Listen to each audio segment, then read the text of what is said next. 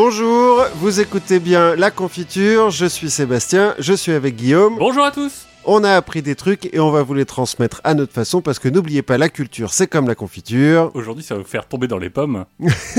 Confiture de pommes.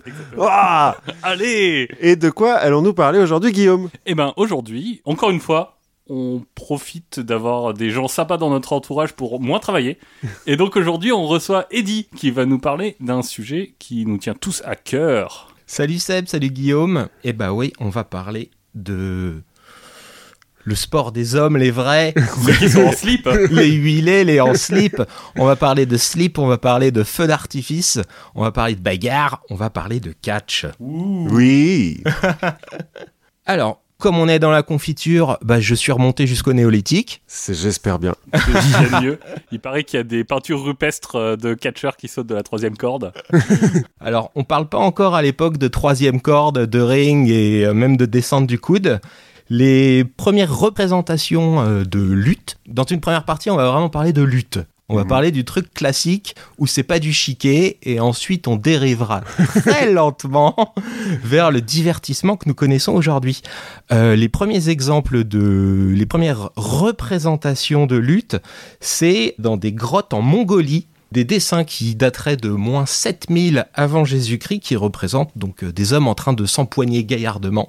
Est-ce qu'ils Des- sont en slip Est-ce que c'est vraiment de la lutte Alors ce qu'il faut savoir c'est que bah, on en parlera de toute façon mais la lutte en Mongolie ne se pratique pas en slip. Il y a vraiment toute une tenue et tout, il y a tout un rituel, Des ceintures il y a des ceintures, il y a Non, des on en avait parlé euh, à l'époque de la... De Cthulhu, voilà. Et le- leur accoutrement, c'est pour prouver que c'est des hommes, puisqu'ils se sont fait mettre à l'amende par une princesse pendant... Et donc, Ah, on est téton à l'air. c'est ça. Du coup, ouais, je suis reparti, alors je suis reparti un petit peu loin. Quand on va vraiment dans les temps anciens, on trouve les premières traces de la lutte en tant que sport, en tant que loisir en quelque sorte. Dans la mythologie gréco-romaine, on a Palestréa qui est la fille d'Hermès Mhm. et qui a inventé la lutte pour que les hommes puissent se divertir en temps de paix. Donc, la lutte, c'est un truc de femme, Ouais, c'est ce que à la base. ça a été inventé par des femmes. Dans la mythologie gréco-romaine, Palestréa, elle est quand même présentée comme euh, une femme euh, à l'air un peu, euh, on sait pas trop si euh, garçon féminin, euh, fille ou masculin. D'accord, une glamazone, quoi. une glamazone. Quand on regarde les mythologies, on tombe très rapidement également sur Gilgamesh et Enkidu. Alors Gilgamesh, ouais, en Kidou, euh... Très rapidement, Gilgamesh, c'est un mauvais roi qui traite mal son peuple. Du coup, euh, son peuple se plaint et euh, demande aux dieux de faire quelque chose. Les dieux lui mettent sur son passage Enkidu, qui est en quelque sorte son opposé, à savoir vraiment euh, l'homme sauvage. mhm. Du coup, ils se battent. Finalement, ils sont potes. Ils vont vivre des aventures ensemble. Ils vont continuer Ça de se fait battre. très manga, ça. En fait, le, le premier mec contre qui tu te bats, ça devient ton pote. toujours, dans tous les mangas, C'est le vrai. premier méchant, il vient toujours avec toi après, quoi. Donc voilà, et du coup, ensuite, ils vivent des aventures ensemble. Enkidu finit par mourir, et du coup, ça provoque une espèce de prise de conscience de Gilgamesh qui se dit Ok, euh, on est mortel, il faut profiter de la vie, et surtout, il faut faire le bien. Donc voilà, c'est toute la fresque de, résumé en deux lignes, de Gilgamesh et Enkidu. Dans la mythologie nordique, on a Thor, qui est évidemment un, un lutteur émérite. Ouais, mais il se bat avec un marteau, c'est de la triche. Et alors, il y en a certains aujourd'hui qui se battent avec des marteaux. c'est vrai. J'avoue. My bad. Et alors, j'ai écouté la confiture la semaine dernière, et alors, j'ai une question pour toi, Sébastien. Tu nous as parlé du peuple juif, Mhm. donc euh, du peuple israélite. Est-ce que tu connais l'origine du terme Israël? Alors j'ai dû le lire, mais là, comme ça, je me souviens pas. Eh bien, en fait, c'est le nom que Dieu a donné à Jacob dans la mythologie, euh, enfin dans la Dans, religion juive. Dans la Genèse, ouais. Dans la Genèse, exactement, Jacob ayant euh, lutté contre un représentant du Seigneur, un ange de Dieu, Dieu lui donne le nom d'Israël, car Israël signifie celui qui lutte avec Dieu. Ah Ah, il est dans, le- dans le même coin du ring. C'est ouais, c'est celui qui a Dieu en, en sparring partner. Exactement. Moi, il Dieu a dans Dieu mon dans coin. son côté, il peut pas perdre. C'est vrai qu'il y a beaucoup de, de luttes, ceci dit, parce que euh, David et Goliath, bon, euh, il y a une petite fronde au milieu, mais euh, il y a lutte quand même, quoi. C'est un, un espèce de schéma qui est assez immuable de euh, l'opposition de deux êtres sans trop d'artifice. Vraiment, euh, voilà, on, on se confronte et on essaye de déterminer qui est le plus fort, sans parler de d'épée, d'armure, de technique, de trucs comme ça. C'est vraiment l'opposition de, de deux forces. Ouais, d'armure comme les femmelettes, tu veux dire. les mecs qui portent des armures complètes de 40 kilos, ça, c'est pas des, c'est pas des vrais hommes, quoi. Avec des prothèses de bras. En plus. J'ai continué un petit peu à remonter l'histoire, donc on trouve pas mal d'exemples assez intéressants. On a Cthulhu, dont vous avez déjà parlé, Ouais. et qui Ouais. aura effectivement une importance assez marquante dans euh, l'organisation même des combats de lutte en Mongolie. On retrouve Platon, dont vous avez parlé Aussi. également. Platon, Parce que ça s'entend pas, mais on aime bien le catch en fait. Donc, donc on essaie de caser des parfois. Bah, en fait, assez régulièrement, vous frôlez le sujet et à chaque fois, je suis obligé de me dire, Hum, ils auraient pu en parler.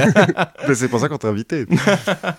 J'ai regardé un petit peu, euh, voilà, euh, l'histoire de France, l'histoire moyenâgeuse. J'ai retrouvé une anecdote assez marrante, l'anecdote du camp du Drap d'Or, qui a eu lieu en 1520, je crois.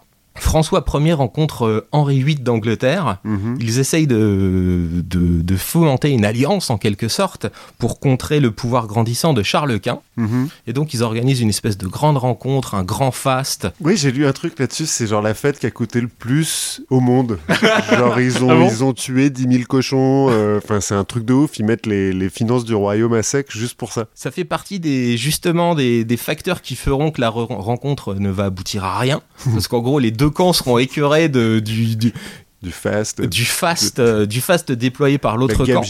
Et il y a un autre facteur qui va jouer euh, justement dans l'échec de cette rencontre, c'est qu'en fait, Henri VIII d'Angleterre, qui est un gaillard dans la force de l'âge à l'époque, qui est d'une force assez imposante et qui a tendance un peu à en jouer et tout, lorsqu'il prévoit de rencontrer euh, François Ier, il se dit, bah, on va se mesurer l'un à l'autre pour voir ce que ça donne.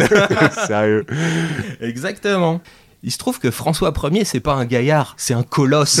François Ier, à 21 ans, il mesure 1m90. Bim. C'est un espèce de bestiau énorme. Et du coup, il rouste Henri VIII.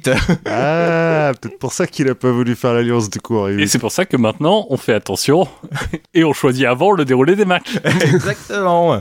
Trop d'ennuis, trop d'ennuis, voilà, à, à pas déterminer à l'avance le résultat. Du coup, voilà, la lutte, c'est quelque chose qui existe depuis toujours. C'est quelque chose qui existe partout.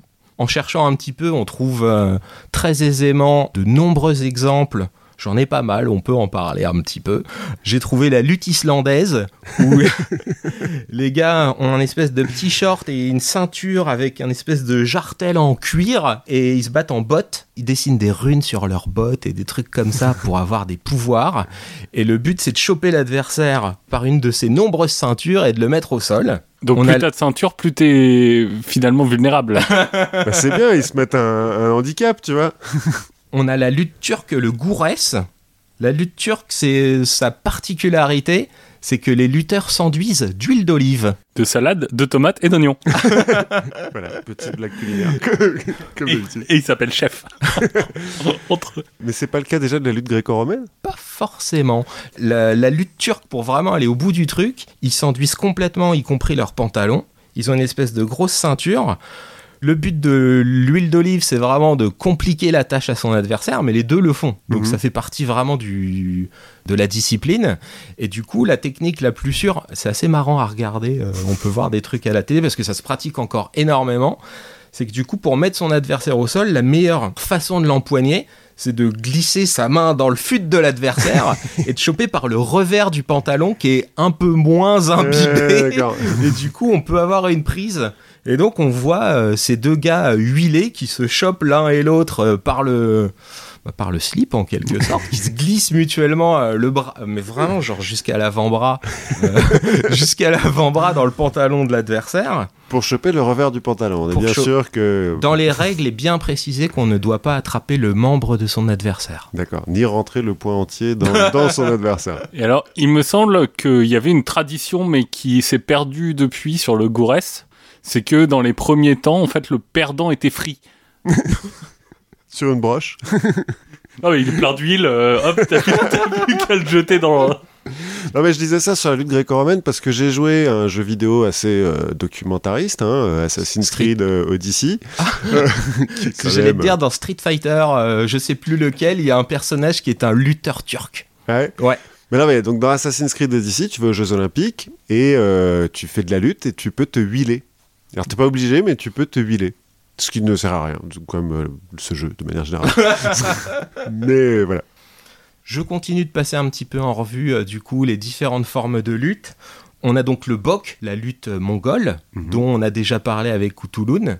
Effectivement, ils ont cette tenue vraiment étrange, à savoir qu'ils ont que les manches et l'arrière de la tunique. Ils ont vraiment que le poitrail de découpé comme ça. Hop, les tétons à l'air. Les tétons à l'air, exactement, pour mieux respirer. On a le droit de s'attraper les tétons ou pas? Étant donné que c'est que de la prise, il y a certaines formes de lutte où tu peux même pas lâcher ton adversaire. C'est considéré comme une euh, disqualification. Donc je pense pas qu'on puisse tenter euh, le Titi Twister. Ça me paraît périlleux. D'autant que c'est quand même des beaux bébés généralement, donc Ouais. j'irais pas, j'irais pas me risquer à ce genre de choses. Et dans tous ces, toutes ces formes de lutte, là, il y a, alors, ok, il y a un côté euh, compétition, il y a un côté rituel aussi, ou? Alors tout à fait, tout à fait. Notamment la lutte mongole, il y a tout un faste autour des, des affrontements, des rencontres, à savoir que les lutteurs vont rentrer sur le ring. Alors le ring c'est juste matérialisé par un cercle avec des pierres ou du sable ou un truc comme ça. Ils rentrent sur le ring en exécutant des danses. Souvent ce sont des danses qui vont rappeler des animaux.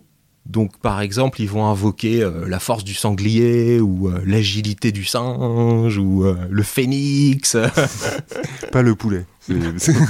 Oh, ça peut être méchant un poulet, hein, un Eh, on, en, on en reparlera. Je, je- je fais un peu de teasing. tu fais un peu de- Donc voilà, on a euh, un exemple qui est très connu, c'est au Japon, c'est le sumo. Oui, Oui. C'est le sumo qui se pratique dans un ring, dans un cercle euh, délimité par, je crois que c'est, je sais plus si c'est, non, ils, bénissent le, le lieu Oui. avec une poignée de gros sel. exactement. Donc voilà, pareil, il y a tout un rituel, il y a tout un faste qui accompagne les démonstrations de ce sport. Parce que déjà, même on parlait des Jeux Olympiques, mais les Jeux Olympiques, c'est aussi une façon de, de rendre hommage aux dieux À l'origine, ouais. à l'origine. Et donc, il y a déjà pas que cette question de, de performance et de savoir qui est le plus fort. Il y a aussi cette question de, euh, de donner un spectacle euh, aux dieux. Bah, Dieu qui est dans ton coin. Euh, Qui est dans ton, qui est dans ton corps. Bah, je veux dire, c'est Jacob qui nous l'a appris. Donc du coup, on se retrouve avec énormément de styles de lutte, énormément de peuples qui pratiquent la lutte, mais on arrive à un moment où comment on fait s'affronter tous ces gens-là ensemble Ouais, parce que les règles sont différentes. Les règles sont différentes partout, exactement. Et en fait, l'essor du sport en tant que loisir sportif, ça arrive à partir de, grosso modo, la fin du XVIIIe siècle. D'accord. Et dans le cas de la lutte, la première personne à avoir euh, affiché cette volonté vraiment de d'unifier et de créer un système de règles qui puisse être appliqué partout, c'est un Français, Cocorico. Les Français ont créé tout en matière de sport quasiment. hein. à part le basket. Et le football, peut-être Alors le football, on a, on a inventé le Ballon d'Or, la Coupe d'Europe et la Coupe du Monde. hein. Donc bon, je, je veux dire, euh, il y a un moment où On a il- peut-être pas inventé le golf, mais après, on n'a pas inventé la, victoire dans la Coupe du Monde et la Coupe d'Europe, mais on a, on a inventé les trophées en tout cas. c'est déjà ça. La Coupe des villes de foire, ça s'appelait la Coupe d'Europe au début. Ouais. Et donc c'est un Français, un ancien grognard de, Napoléon. de la Grande Armée, qui s'appelle Jean Exbraya, qui pratique et qui va pour la première fois déjà codifier des règles et donner un nom à cet ensemble de règles. Il va créer ce qu'on appelle, ce qu'il appelle en tout cas la lutte à main plate. Pourquoi la lutte à main plate? Parce que les coups avec les poings fermés sont interdits. C'est vraiment la Ah. première chose qui est interdite Pour ça qu'ils se foutent des gifles. Une des composantes essentielles, effectivement, euh, de la lutte puis du catch, c'est l'interdiction des coups de poing. Ah, Et c'est pour ça qu'ils se mettent des claques. ce qui est beaucoup plus graphique. Donc la lutte à main plate, ça va être principalement point fermé interdit, uniquement des prises au-dessus de la ceinture. Mhm. Ça, c'est une règle assez particulière qu'il va édicter. Et un état d'esprit général où le but n'est pas de blesser son adversaire. Juste de l'humilier. Que les blessures psychologiques à l'époque, on s'en fout. On s'en fout, Freud n'est pas là, n'existe pas encore. Donc on parle de lutte à main plate ou de lutte française. Lutte française, le- tout comme lutte à main plate, le terme ne va pas trop rester, hein, normalement. non, c'est vrai. le terme ne va pas trop rester. Et pourquoi d'ailleurs? Pourquoi? Parce que très rapidement, un lutteur italien du nom de Basilio Bartoletti, qui est un, un des premiers grands compétiteurs de lutte à main plate, va lui décider d'utiliser un autre terme et il va appeler ça la lutte gréco-romaine. Ah, juste pour récupérer le truc, quoi. Pourquoi? Comme on parlait effectivement des Jeux Olympiques, c'est un peu dans l'air du temps, le retour un peu à ses valeurs euh, d'autrefois. Et lui a envie, voilà, alors je pense qu'il a aussi envie de zapper le terme euh, lutte française. Ou lutte à main plate qui est pas hyper vendeur hein, sur un t-shirt. lutte à main plate, faire des t-shirts I love lutte à main plate, ouais, c'est peut-être pas terrible. Euh, faut voir. Et du coup, il va commencer à parler de lutte gréco-romaine, avec vraiment voilà cette idée de retrouver euh, l'esprit des, euh, de la lutte antique. Ouais, en fait, il a creusé au fond de son jardin, il a trouvé un vase avec deux mecs qui font de la lutte, et il a dit Eh, en fait, ça vient de chez nous En sachant que ce qui est assez paradoxal, c'est que la lutte pratiquée aux Jeux Olympiques de l'Antiquité n'a rien à voir avec les règles éditées par euh, notre Français. Mhm. Donc c'est assez étrange d'appeler ça comme ça quand on y réfléchit un Déjà, petit peu. les gens ont des vêtements. Alors, encore une fois, selon Assassin's Creed Odyssey, pas beaucoup de vêtements quand même. hein. non, non, mais bah, ils avaient des vêtements aux Jeux Olympiques. Il me semblait que la majeure partie du temps, ils étaient nus. hein. Ah, alors c'est peut-être là où le jeu a dévié de, de l'histoire euh, réelle, mais alors c'est vraiment que à ce moment-là, hein, parce que sinon c'est vraiment hyper fa- factuel quand même. euh, Assassin's Bah oui, mais c'était l'époque où dans les jeux vidéo, tu pouvais pas encore personnaliser ton sexe. Bah si, tu peux choisir entre un homme et une femme euh, Non, mais je parle de Creed la, taille et la couleur. Ah oui, non. c'est vrai. Du coup, on a les premières règles unifiées et on va pouvoir avoir les premiers tournois. Mhm. Donc à peu près au même moment, là on est vraiment, on approche des années 1900, on a les premiers tournois qui apparaissent. On a les premiers Jeux Olympiques modernes en 1896 Inventé par un Français. Comme ça, Comme ça, il faut le dire. où il y a une épreuve de lutte gréco-romaine. Et on a également les Et de premiers- peinture, on en avait parlé aussi. C'est vrai. D'urbanisme, de peinture. J'ai regardé un petit peu, il y a également du tir au canon. C'est un sport. C'est Ouais, un en, sport. du- en duel, l'un contre l'autre. et, il et doit y avoir du tir à la corde aussi, un truc comme ça. Ah, c'est possible. Ça, à la limite, bon. et peut-être de la course en sac, mais bon. on- Et j'ai regardé, et fait intéressant, au deuxième Jeux Olympiques modernes, donc en 1900 à Paris, la lutte gréco-romaine n'est pas au programme, car euh, l'homme politique français euh, qui est euh, délégué au sport et qui est chargé de faire le programme juge que c'est trop théâtral. Alors qu'à l'époque, c'est quand même encore les guides. oui, à l'époque, on, on fait gaffe et on, on fait en sorte qu'il y ait un vrai suspense. Exactement. Et donc du coup, il y a ces premiers, donc il y a les premiers Jeux Olympiques où la lutte gréco-romaine est remportée par un Allemand, Monsieur Karl Schumann, qui remporte également de la gym, de l'haltérophilie, enfin Le tir au canon et le 100 mètres. Ah, ils devaient être 6 à, à participer en même temps. c'est possible. Et en parallèle, on a donc les premiers championnats du monde qui ont lieu à Paris et qui sont gagnés par un Français, Cocorico again, Monsieur Paul Ponce, surnommé le Colosse. Ah, il commence à avoir des surnoms. Ouais, c'est bien au début parce que tu peux avoir les surnoms qui claquent. au- Après, t'es obligé de dire, ah, bon, le, le colosse Ouais, le de Marc. Barrel. t'es obligé de, de préciser un peu. Là, Ouais. tu peux juste être le colosse, le titan. euh, le- Et en fait, à l'époque, c'est le sport à la mode, ça commence vraiment à prendre. Et donc, on a ces premiers euh, championnats du monde remportés par Paul Ponce, ce qui fait qu'en parallèle, de nombreux autres tournois apparaissent. J'en ai trouvé un assez intéressant parce qu'on va arriver justement euh, lentement au catch. Ah, c'est le moment un peu où les hipsters se mettent à la lutte, quoi. Comme, euh, comme maintenant à la boxe française.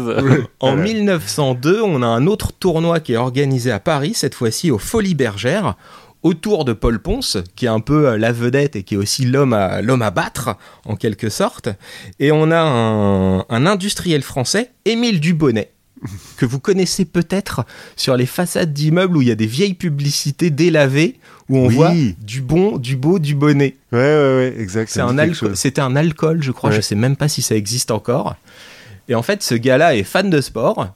Et du coup, pour ce tournoi, il va, euh, en tant que mécène, faire fabriquer la ceinture d'or. Oh. Ah.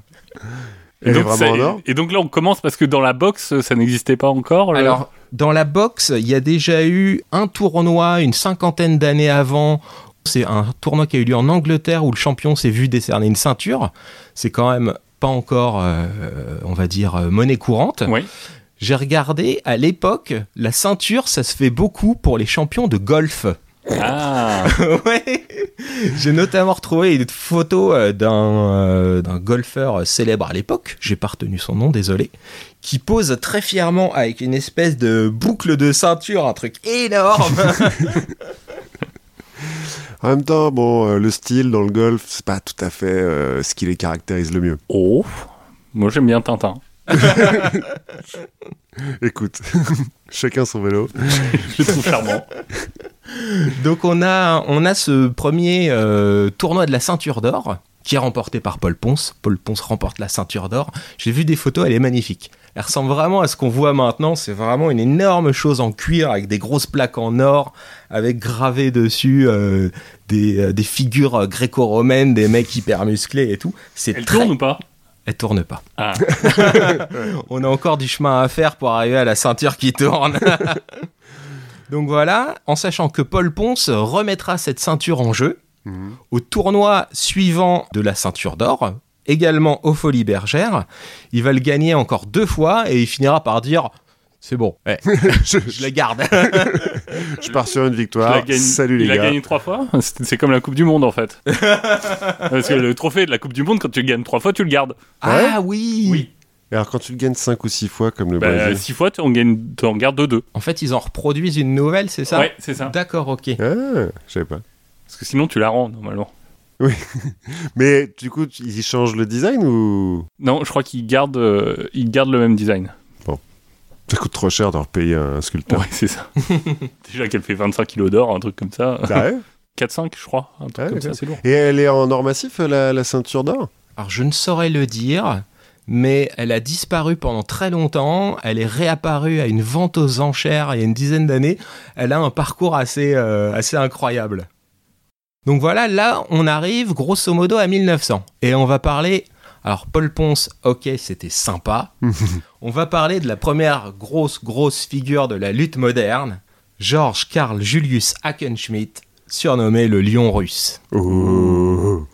Lui, il est né en Estonie. Il y a des lions en Russie. Oui, je crois, en Sibérie. Ah, peut-être des lions blancs et tout qui doivent Ouais. avoir trop la classe. Ouais, des trucs un peu bien.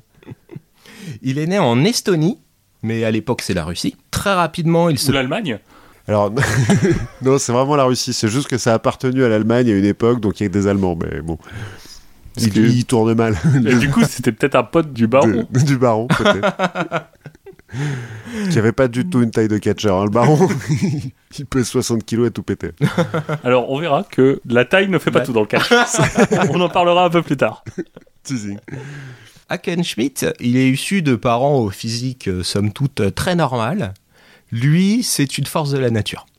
c'est un colosse. Si vous avez l'occasion de voir des photos, c'est ce qui ressemble le plus à une statue grecque. Ouais. Ah ouais, il est incroyable. Il a un physique surréaliste, en sachant qu'à l'époque, c'est naturel.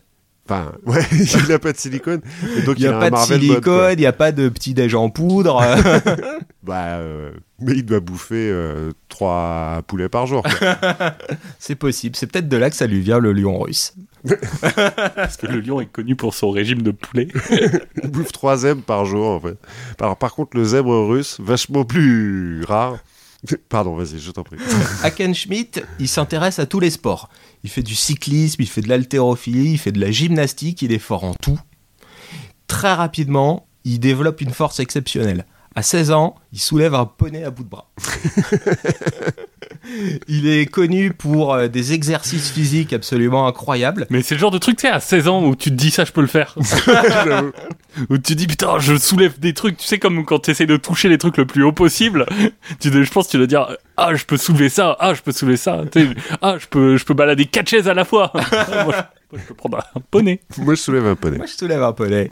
Il soulève un poney à la main. Il fait des exercices, comment ça s'appelle, du développé couché. Mhm. Ouais. Sauf qu'il se met en cambrure totale et il soulève 200 kilos comme ça. vous, vous regarderez des photos, le mec est une force de la nature. Et il plie des barres et tout euh, dans les foires ou pas? Il va pas passer par les foires. Justement, on viendra aux foires. Lui, il va vraiment suivre. euh, on, on en parlera plus en détail, mais il suit vraiment le parcours, on va dire, européen, le parcours Olympique. vieux continent. Donc, il va aller à l'école. Très rapidement, en fait, à Ken Schmidt, il est repéré par le conseiller physique du tsar. Qui l'emmène à. Saint-Pétersbourg. Ouais, c'est Rasputin, non? Non, c'est le médecin du. C'est Ah oui, le médecin, non, enfin, Oui, enfin. conseiller spirituel. Qui lui aussi était un peu colosse, euh, Rasputin, sur les photos, il fait 2 mètres, je crois. Oui, il y a peut-être eu un combat. Ou un Du tag coup- team à deux contre Moïse, à deux contre Jacob. euh, qui- à deux contre Jacob. Psh, psh, psh. Du coup, Hackenschmidt, il commence la lutte sous la supervision du conseiller physique du tsar.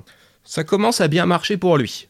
Paul Ponce, en 98, donc il a gagné sa ceinture d'or, il est champion du monde, il est tout fier. Il décide de faire un tour euh, exhibition en Russie. Hmm.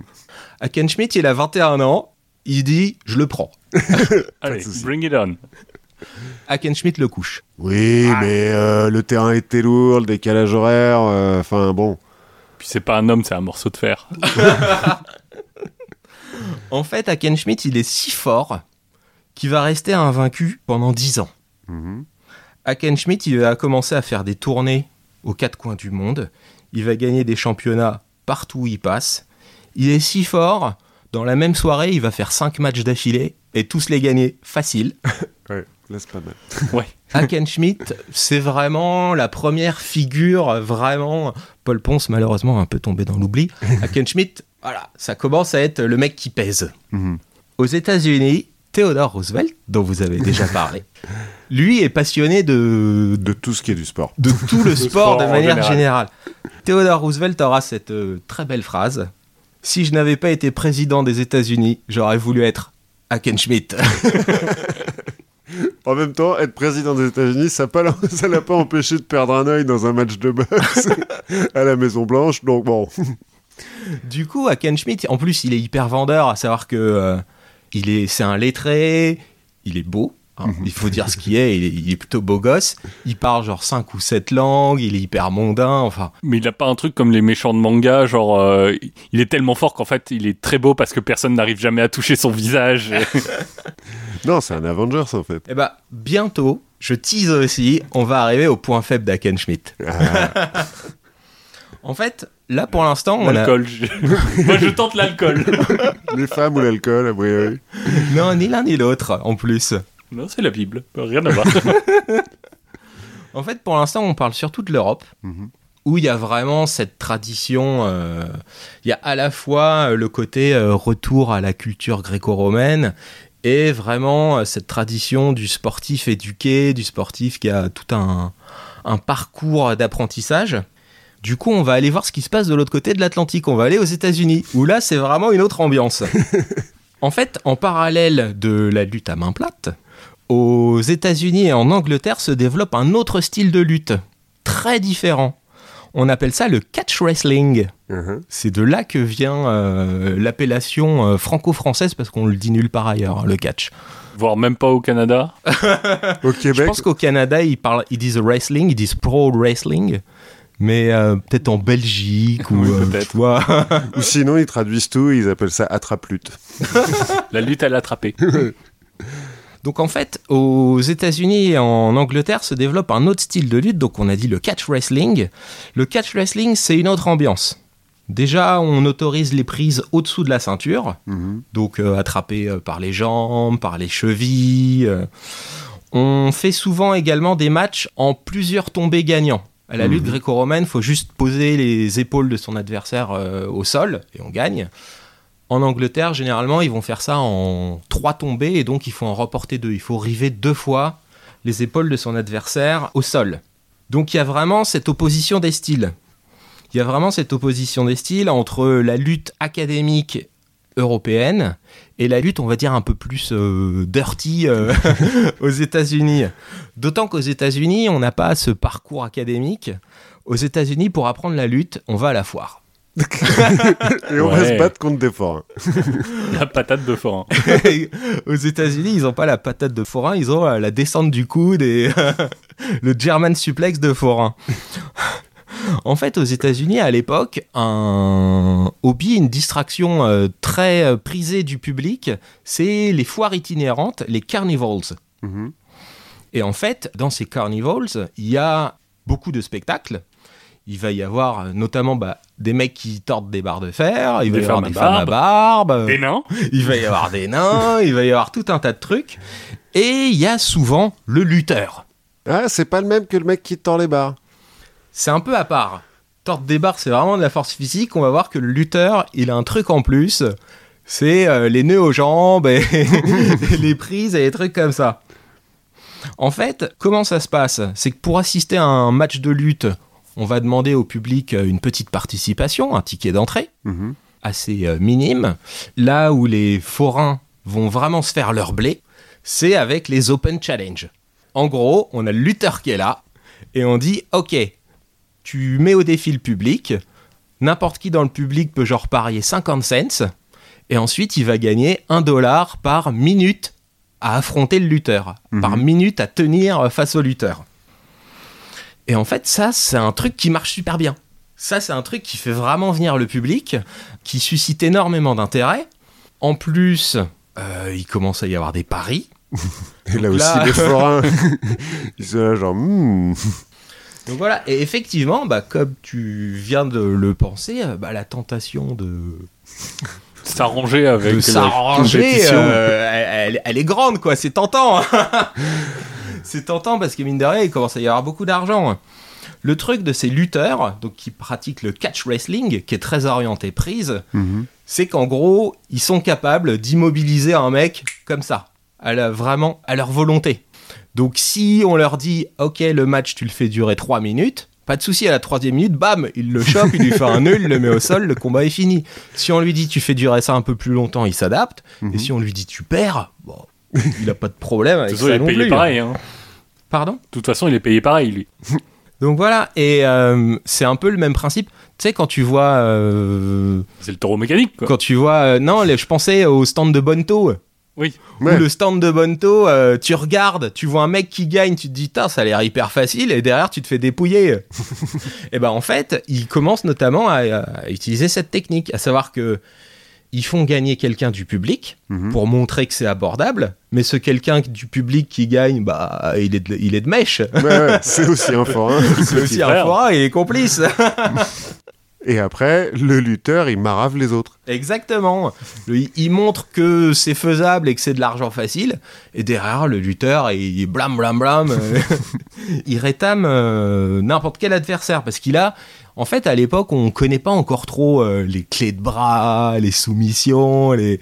Et du coup, quand tu connais ça, t'as, enfin, Un vrai avantage sur tout le monde. t'as un vrai avantage sur ton adversaire. La, la, la lutte, c'est pas encore hyper répandu. Euh, Les Jeux Olympiques, c'est pas, enfin, Il n'y a pas la C'est- télé. c'est lointain, il n'y a pas la télé, dans les journaux, euh, au fin fond des États-Unis, ils lisent pas les journaux, euh, ou ils lisent pas des journaux qui vont relater les matchs de lutte qui ont lieu à l'autre bout, des, à l'autre Ouais, bout du Qui club. t'explique comment tu fais une clé de bras. euh, Exactement. Et du coup, il y a effectivement ce... Bon, on peut parler d'arnaque. Ok. ok. Oui, le bon. mot est lâché. On va pas jusqu'à dire que tous les forains sont des arnaqueurs, mais là, le fait est que, bon. Donc voilà, et en fait, ça commence comme ça, à savoir que il y a quand même des matchs euh, légites parfois, parce que ça fait partie du spectacle et qu'on a envie de voir des vrais combats. Mais euh, les lutteurs dans ce genre de spectacle font à la fois des matchs légites, Mhm. mais participent aussi aux Open Challenge, aux paris et à une espèce d'entourloupade un peu générale. Faut manger. Et voilà, effectivement. Et du coup, euh, bah ça, il faut pas que ça se sache. c'est le principe même de.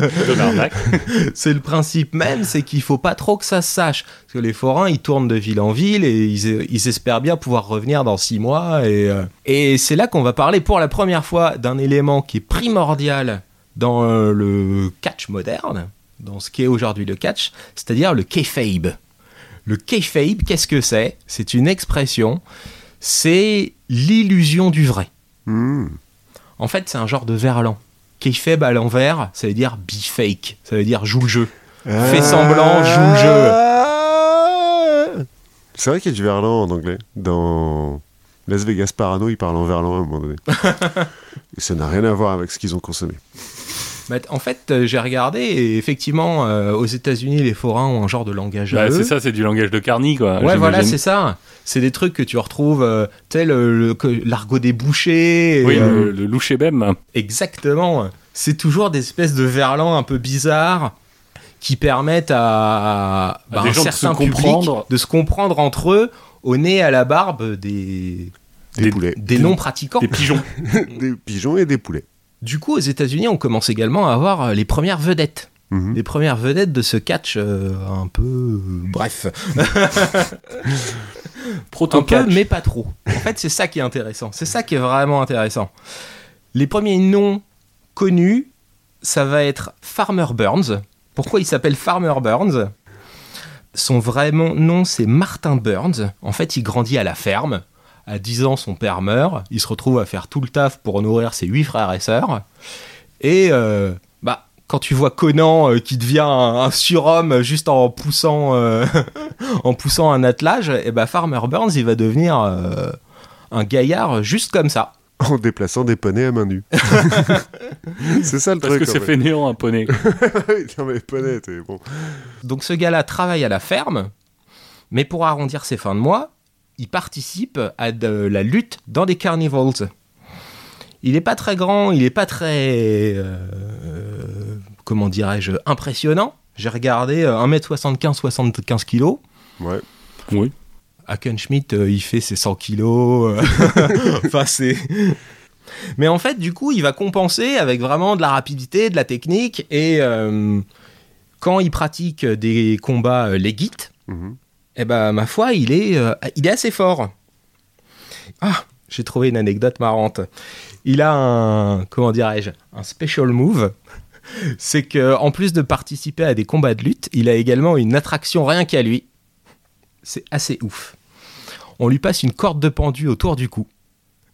On le jette de 2 mètres de haut.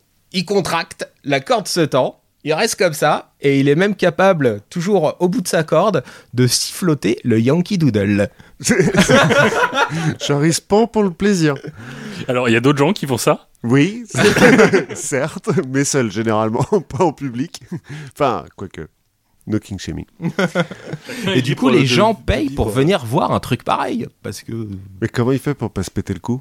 En fait, euh, de ce que j'ai cru comprendre, c'est qu'il a un coup euh, d'une force euh, hors Ouais. norme. Et du coup, il contracte tout et il n'y a rien qui bouge.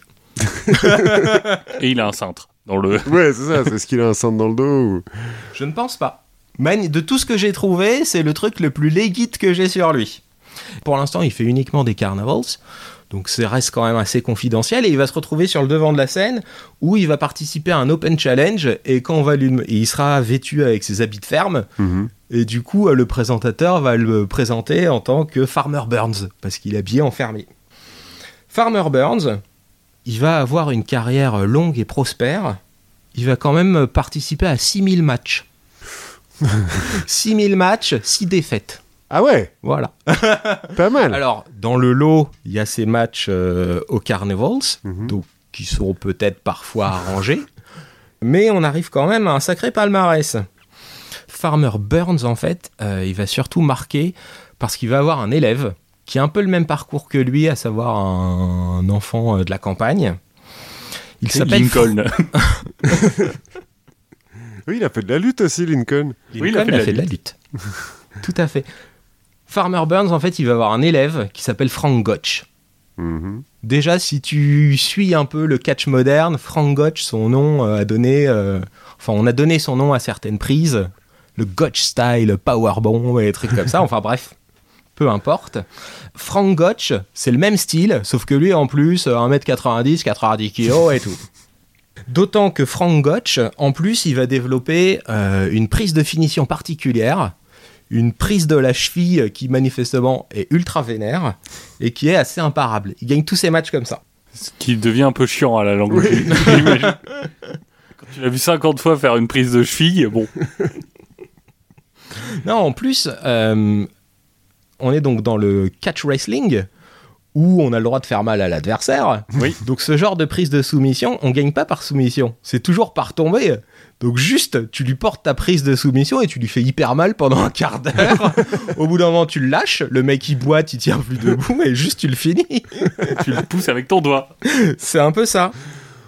Du coup, aux États-Unis, Frank Gotch, il commence à dérouler aussi. Il est invaincu pendant très longtemps. et il va tourner ses yeux vers ce qui se passe de l'autre côté de l'Atlantique, à savoir Monsieur Hackenschmidt qui est toujours invaincu.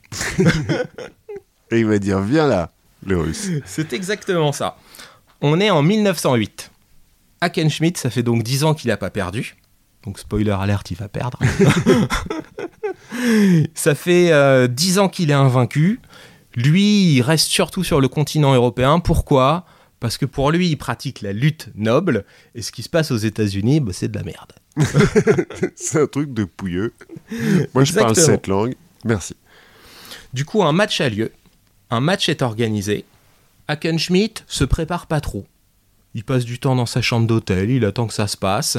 Sur place, on a organisé, on a vendu des tickets pour aller assister à des entraînements d'Hackenschmidt, il y va pas. il a pas envie.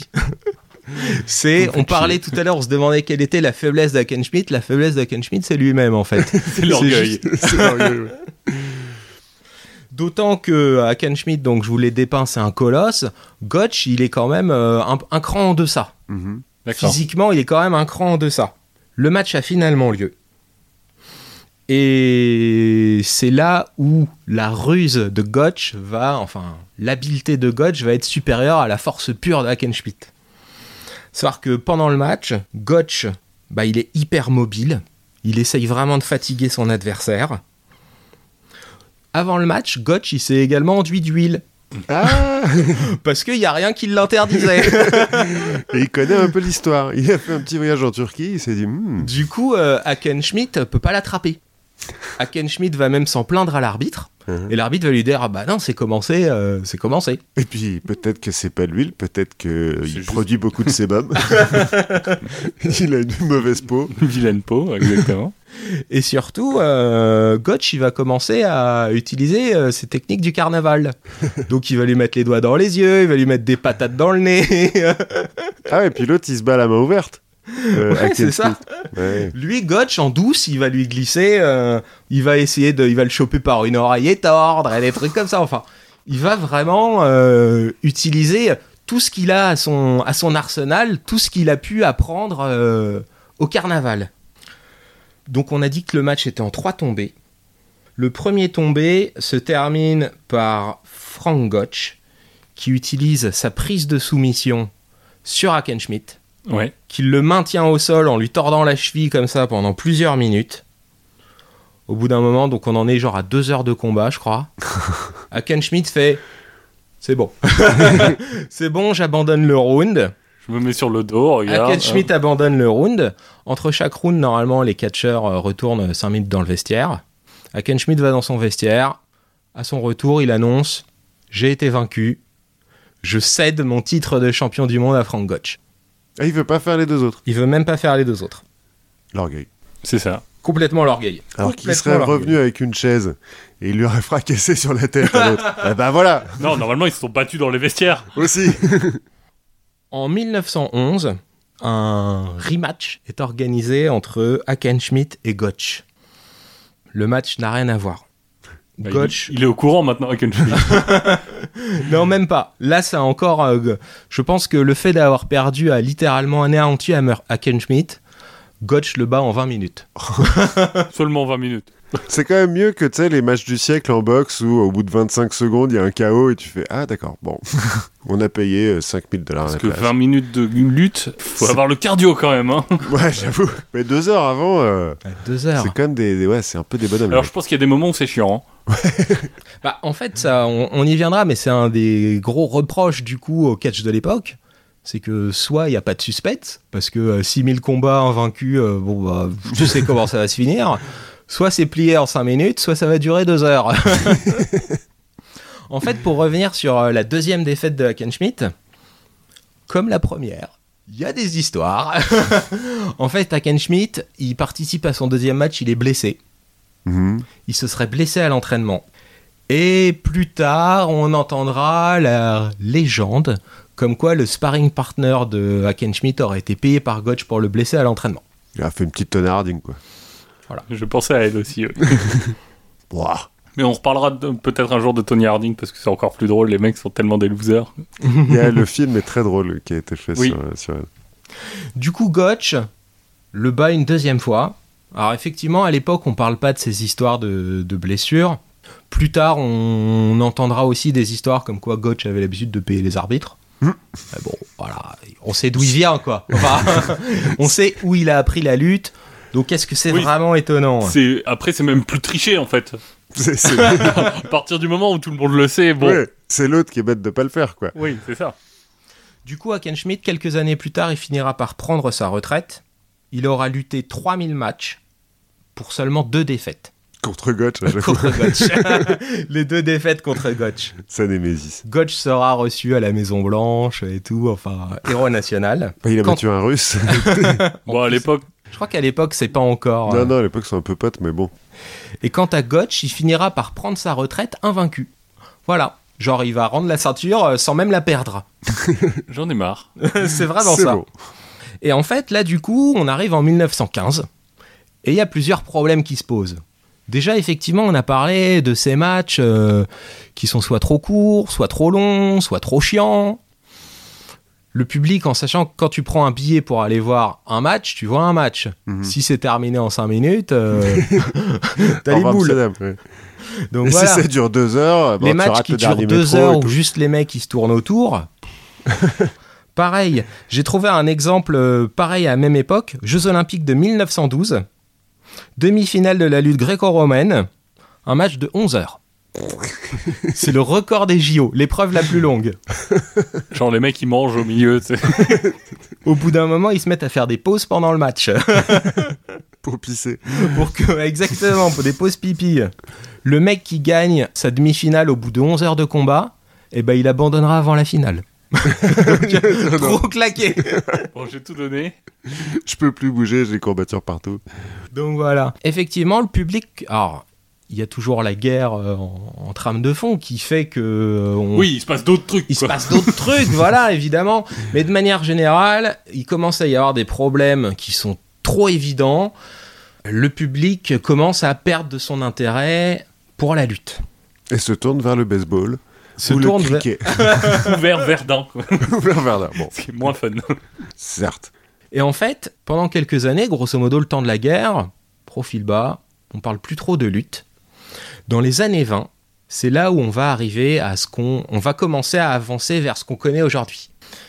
Un groupe de promoteurs, plus tard on les appellera le Goldust Trio, vont commencer à réfléchir vraiment à ce qui va pas et ce qui peut être fait.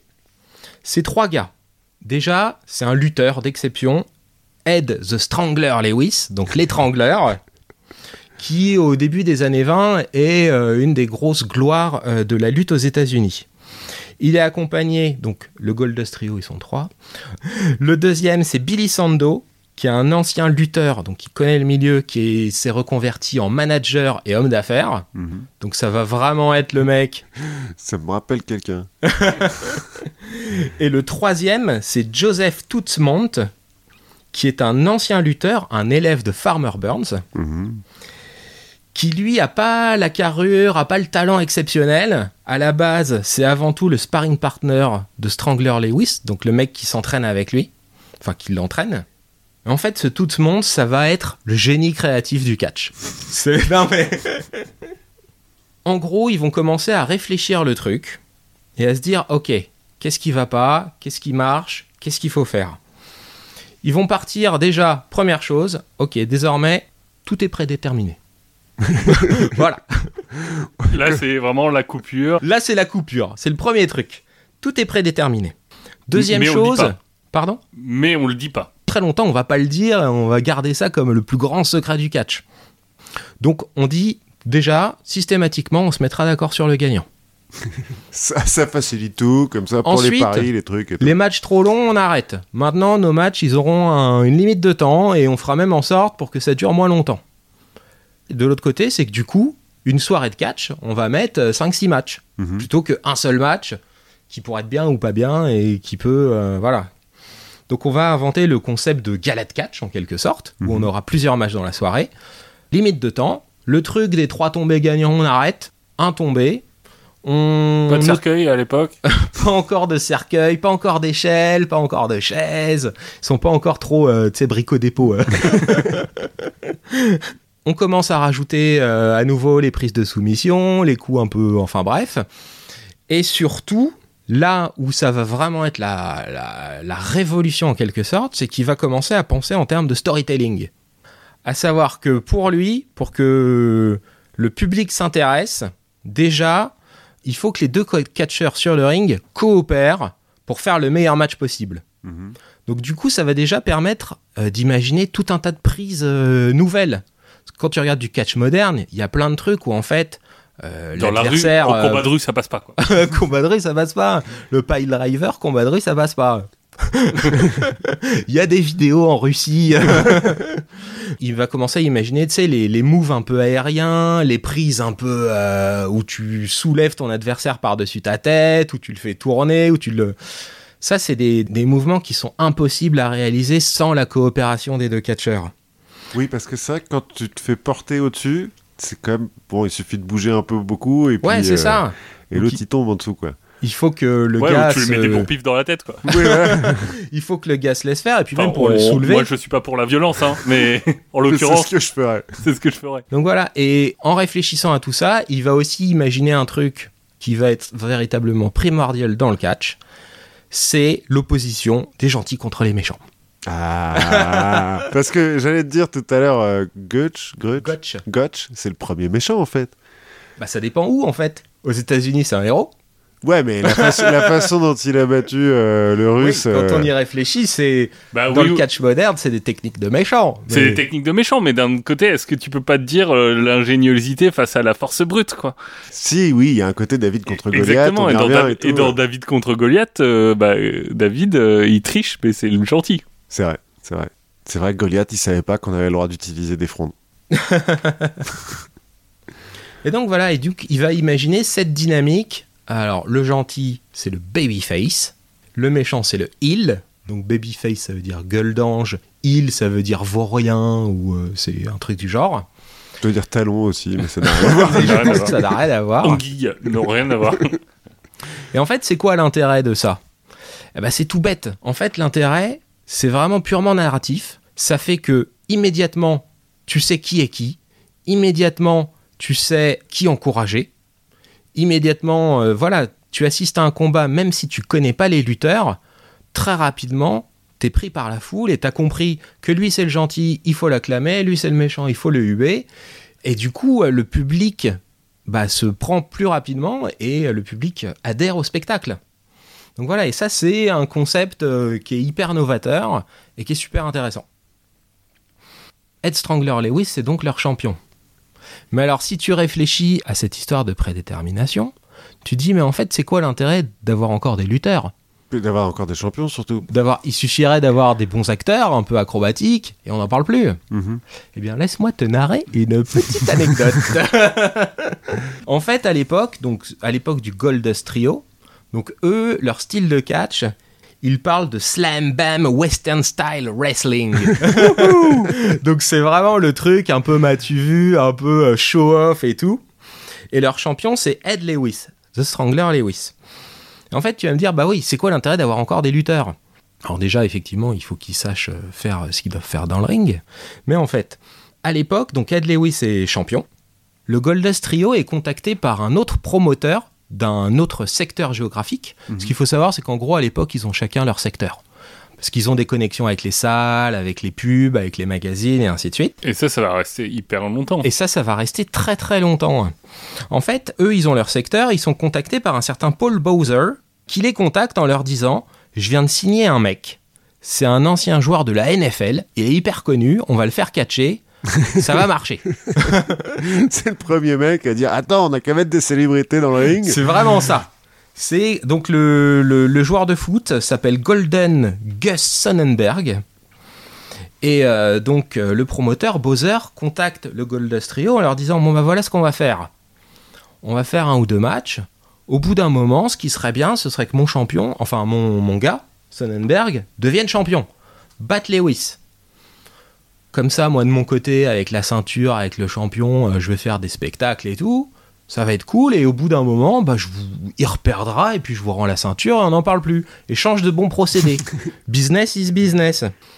Du coup ils tombent sur un accord. Euh, le Goldust Trio demande à Bowser de verser 70 000 dollars de l'époque, c'est beaucoup, Ouais. en caution de la ceinture. Ah ouais Et ils se mettent d'accord, Bowser donnera la moitié de ses profits durant cette période au Goldust Trio. Ils ont dur en affaire. euh. Ils sont durs en affaires, mais euh, c'est ce qui fait également leur force. Pas pour rien que ça s'appelle Goldust. Du coup, comme prévu, il y a un premier match Sonnenberg-Lewis. Sonnenberg perd. Ils s'étaient mis d'accord là-dessus. Mais voilà, ça suscite de l'intérêt. Le public a envie d'un rematch. Du coup, ils organisent un rematch. Ils organisent un rematch et cette fois-ci, Sonnenberg gagne. C'est dans le plan. Il prend la ceinture. Il prend la ceinture et il va aller la défendre sur son territoire. C'est dans le plan. Sonnenberg va rester champion pendant plus d'un an en défendant son titre sur son territoire, notamment contre un certain Golden Greek, le grec d'or, Jim Londos. Jim Londos, lui, c'est un vrai lutteur. Du coup, se retrouver à affronter un joueur de foot, ça lui fout un peu les boules. On lui demande de perdre, il perd. Voilà, il fait le taf. Mais en douce, il va demander à un de ses potes de tomber sur Sonnenberg euh, dans une ruelle, euh, dans une ruelle sombre et de lui casser la gueule. Tony Hardy, à nouveau. Il demande Je trouve qu'il y a beaucoup de violence dans cet euh, ouais, épisode. C'est pas fini. Et le truc, c'est que ça se sait. Et le fait que ton champion du monde de lutte euh, se fasse casser la gueule par un no-name dans une allée, ça la fout mal. Du coup, Bowser, qui est pas au courant de la manipulation, il est un peu embêté. Et euh, ni une ni deux, il décide de faire perdre la ceinture à Sonnenberg contre Ed Don George, un autre lutteur. Le Goldust Trio, de l'autre côté, ils apprennent ça. Ils se disent, bah, c'est quoi ce bordel? C'était pas dans le contrat Attends, attends. C'était pas ce qui était prévu. du coup, un match est finalement euh, organisé entre Ed Don George, qui a la ceinture, et Strangler Lewis, qui est censé la récupérer. Mais le truc, c'est qu'il y a toujours du bis à se faire. Du coup, Bowser et le Goldust Trio, ils se mettent d'accord sur le fait qu'au début, sur le premier match en tout cas, Ed Don George va gagner. Et puis il y aura un rematch, le public aura envie d'en voir plus, et ainsi de suite. Seulement en douce. en douce, le Goldust Trio, ils vont dire à, à Strangler Lewis, tu lui mets la misère. Tu l'éclates complètement et après tu perds. Et après, tu te barres avec la ceinture parce qu'on leur fait plus trop confiance. Oui, sinon. du coup, le match a lieu, le match commence. Strangler Lewis, juste avant, euh, au moment où il s'empoigne pour la première fois, glisse euh, délicatement à l'oreille de son adversaire. On peut faire ça gentiment ou on peut faire ça à ma manière. du coup, Ed Don George, il a compris le message et puis il va se laisser battre. il va se laisser battre et Strangler Lewis, il reprend sa ceinture. Et puis voilà, tout le monde est content, rentrez chez vous, monsieur Lame, il n'y a plus rien à voir. Exactement. Et pour euh, en plus euh, remettre 10 balles dans la machine, euh, Bowser qui avait versé euh, 70 000 dollars de, de caution pour la ceinture, le Goldust Trio, il lui en rend que la moitié. Genre pour lui apprendre la leçon. Et qu'est-ce que tu vas faire maintenant voilà, c'est vraiment ça. C'est qu'est-ce que tu peux faire Ce qui vient de se passer là, ça on en entendra plusieurs fois parler, ça va être ce qu'on appelle un shoot. Alors c'est un terme qui vient du carnaval. Quand on parle de shoot dans le catch, ça veut dire c'est pour du vrai. Ah, Ça veut dire le vrai prend le dessus sur le faux. En fait, ça vient de la foire. Ça vient de la foire par opposition à ce qu'on appelle le work, à savoir euh, le boulot, la routine, le truc normal. En gros, quand tu vas à un stand de tir à la carabine, Mhm. t'as toujours un fusil qui tire bien et 10 fusils qui tirent de travers. Le fusil qui tire bien, généralement, c'est le, le, le forain qui l'a et qui fait Ah bah regardez, ma carabine, elle marche bien. Elle tire droite, elle shoot straight, c'est donc un shoot. Elle marche pour de vrai. C'est vraiment, c'est l'origine de l'expression. Bowser Trio, c'est pas fini. Tant qu'à faire. Parce que du coup, mine de rien, ça a quand même bien marché. Et ils continuent de faire des affaires ensemble. Ce qui Malgré fait... les 35 000 dollars que les autres ont endormis. voilà, c'est ça. Bon, Ce qui fait qu'ils décident de réorganiser un match ensemble. Cette fois-ci à Montréal. Un match à Montréal entre Strangler Lewis, qui est champion, et le champion de Bowser, qui est un Français à l'époque, qui s'appelle Henri de Glane, qui est connu parce qu'il a été euh, champion olympique de lutte. ah ouais, donc pareil, ça- un gars sérieux. Oui, maintenant il fait gaffe. Oui, maintenant il se dit bon, les footballeurs, quand ils ont pas de casque et d'armure, ils servent à rien. Strangler Lewis, il est prévu pour gagner. Mhm. Donc ils se sont mis d'accord, c'est Strangler Lewis qui va gagner. Du coup, Bowser, Bowser va voir son lutteur et va lui dire bah euh, il est temps de il est temps de leur rendre leur monnaie de leur pièce. Comme euh, De Glan c'est un ancien euh, lutteur gréco-romain et qu'à l'époque euh, enfin qu'à la lutte gréco-romaine c'est en trois tombées, ils se disent OK pour le coup on va faire un match en trois tombées. Premier tombé, deuxième tombé, un partout. Donc les gars retournent au vestiaire et le troisième, le troisième round commence. Le troisième round commence. De Glan attrape Strangler Lewis, le serre très fort contre sa poitrine et tout d'un coup se met à hurler. Il lâche son adversaire et De Glan sur sa poitrine, on voit apparaître des marques de morsure. Là, l'arbitre, qui est de mèche, bah, il est obligé de siffler une disqualification. On n'a pas le droit de mordre son adversaire. Oui, voyons. De Glan devient champion. Ce qu'il faut savoir, c'est que c'est son coach qui l'a mordu dans les vestiaires, genre une minute avant de rentrer sur le ring. Parce que du coup, les morsures mettent quelques minutes avant d'apparaître. Donc il le mord. Le mec, il fonce sur le ring, il attrape son adversaire, il le serre contre lui et il fait la comédie. Ah, bien Pas mal Parce qu'en fait, il était pas sûr de pouvoir gagner contre euh, Strangler. euh, Bah, il, avait, il devait perdre. Il Oui, mais s'il l'avait fait euh, pour de vrai. Ah, pour de vrai, non. À l'époque, il faut se dire Strangler Lewis, personne le bat. D'accord. Donc si tu veux, il faut un peu ruser. Il le prend bien, j'imagine. Pardon? Il le prend bien, j'imagine. C'est la fin, on va dire, de cette petite rivalité. Euh, le Goldust Trio, ils finiront par se tirer dans les pattes mutuellement. Bowser, il ira faire ses trucs dans son coin, il sera dégoûté de la lutte, il y retournera, ainsi de suite. Quand le Goldust Trio se sépare, toute monte, donc le créatif de la bande, s'associe avec un nouveau promoteur à New York. Donc là, Attention, On est chez les monte à la grande ville, quoi. Attention, Jack Pfeffer. Il s'associe avec Jack Pfeffer qui contrôle des salles, qui connaît euh, la presse.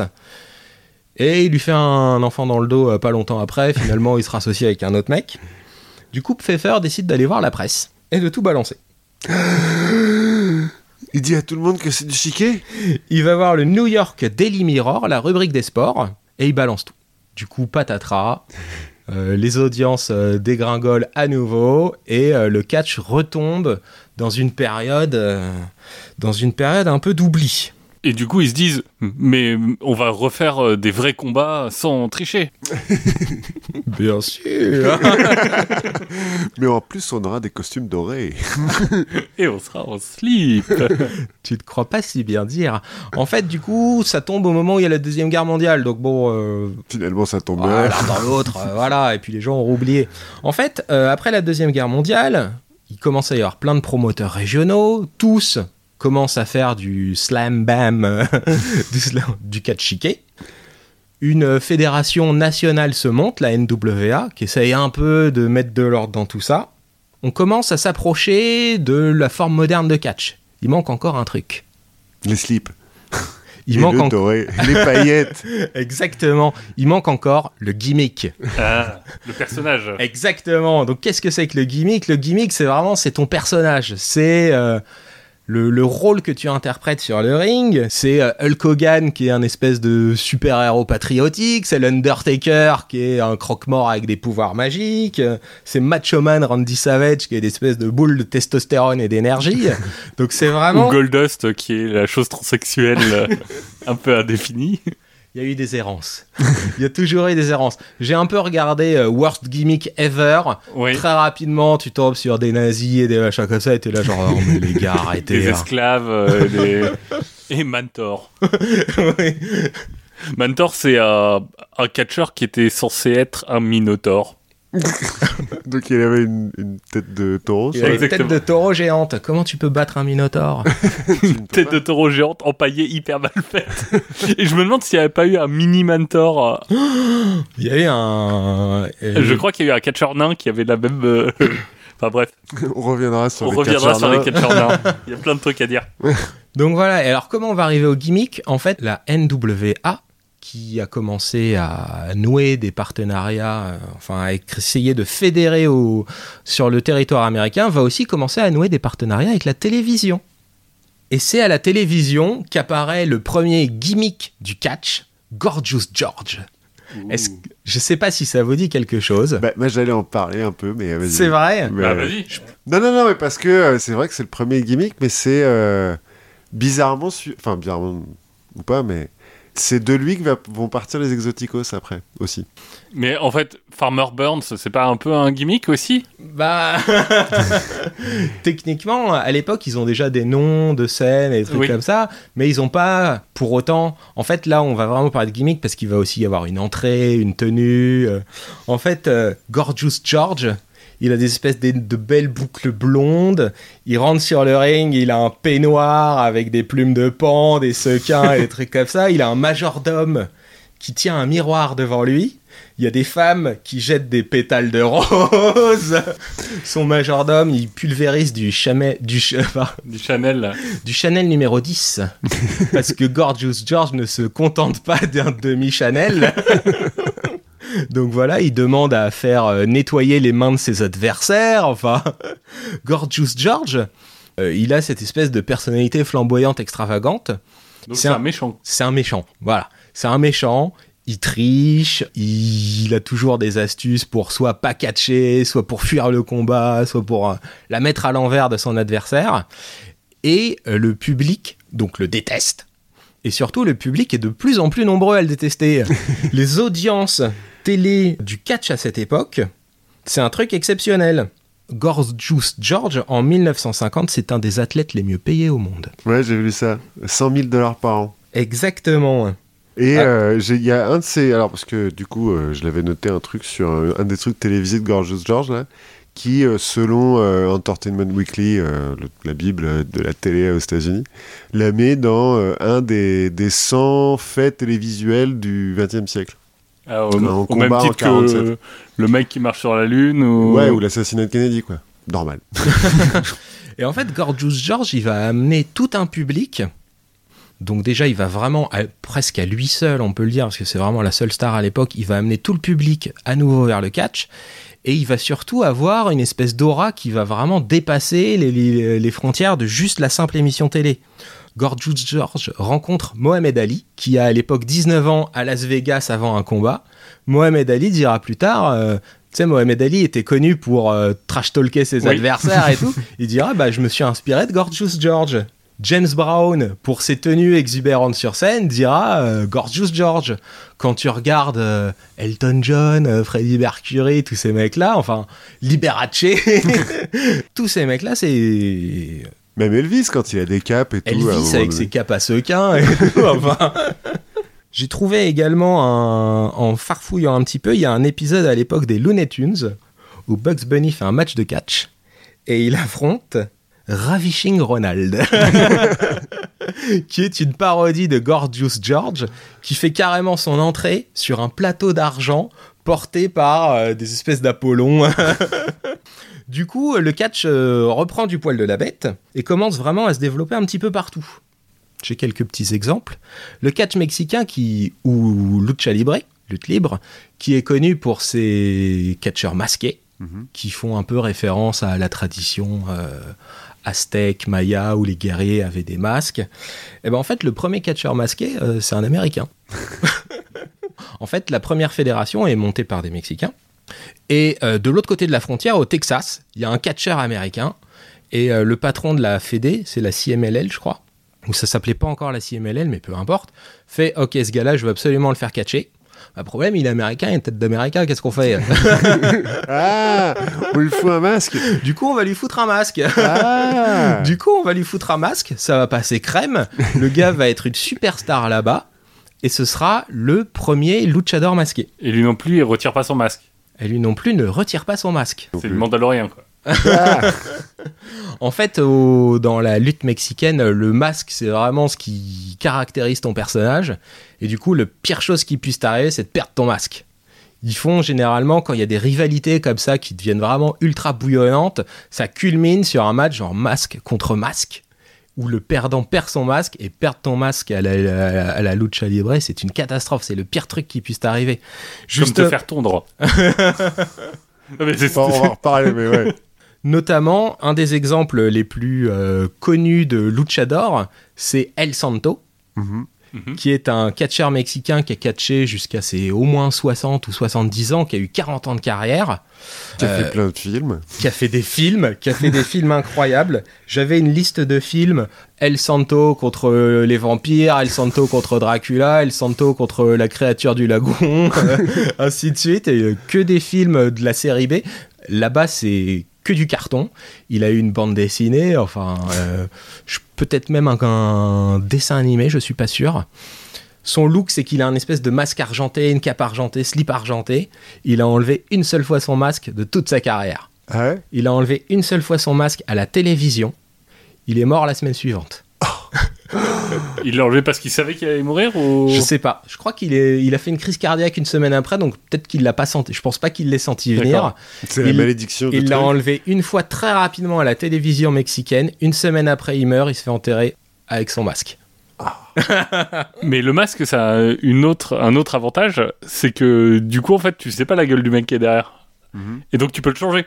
C'est pas faux. Et donc, euh, en fait, tu peux garder aussi. Il me semble que euh, dans le, la tradition mexicaine, t'as des personnages qui sont en fait incarnés par plusieurs catcheurs euh, au, au Oui, fur et à mesure. oui. C'est vrai que moi j'ai vu des trucs repassés là où c'est pas possible que ce soit le même mec parce qu'il y a 50 ans de différence entre les deux. Des octogones, euh, des, des mecs comme Tu ça. peux euh. transmettre. Il y a au- dans le catch mexicain, il y a aussi euh, beaucoup de traditions d'héritage de père en fils. Donc on se refile le masque.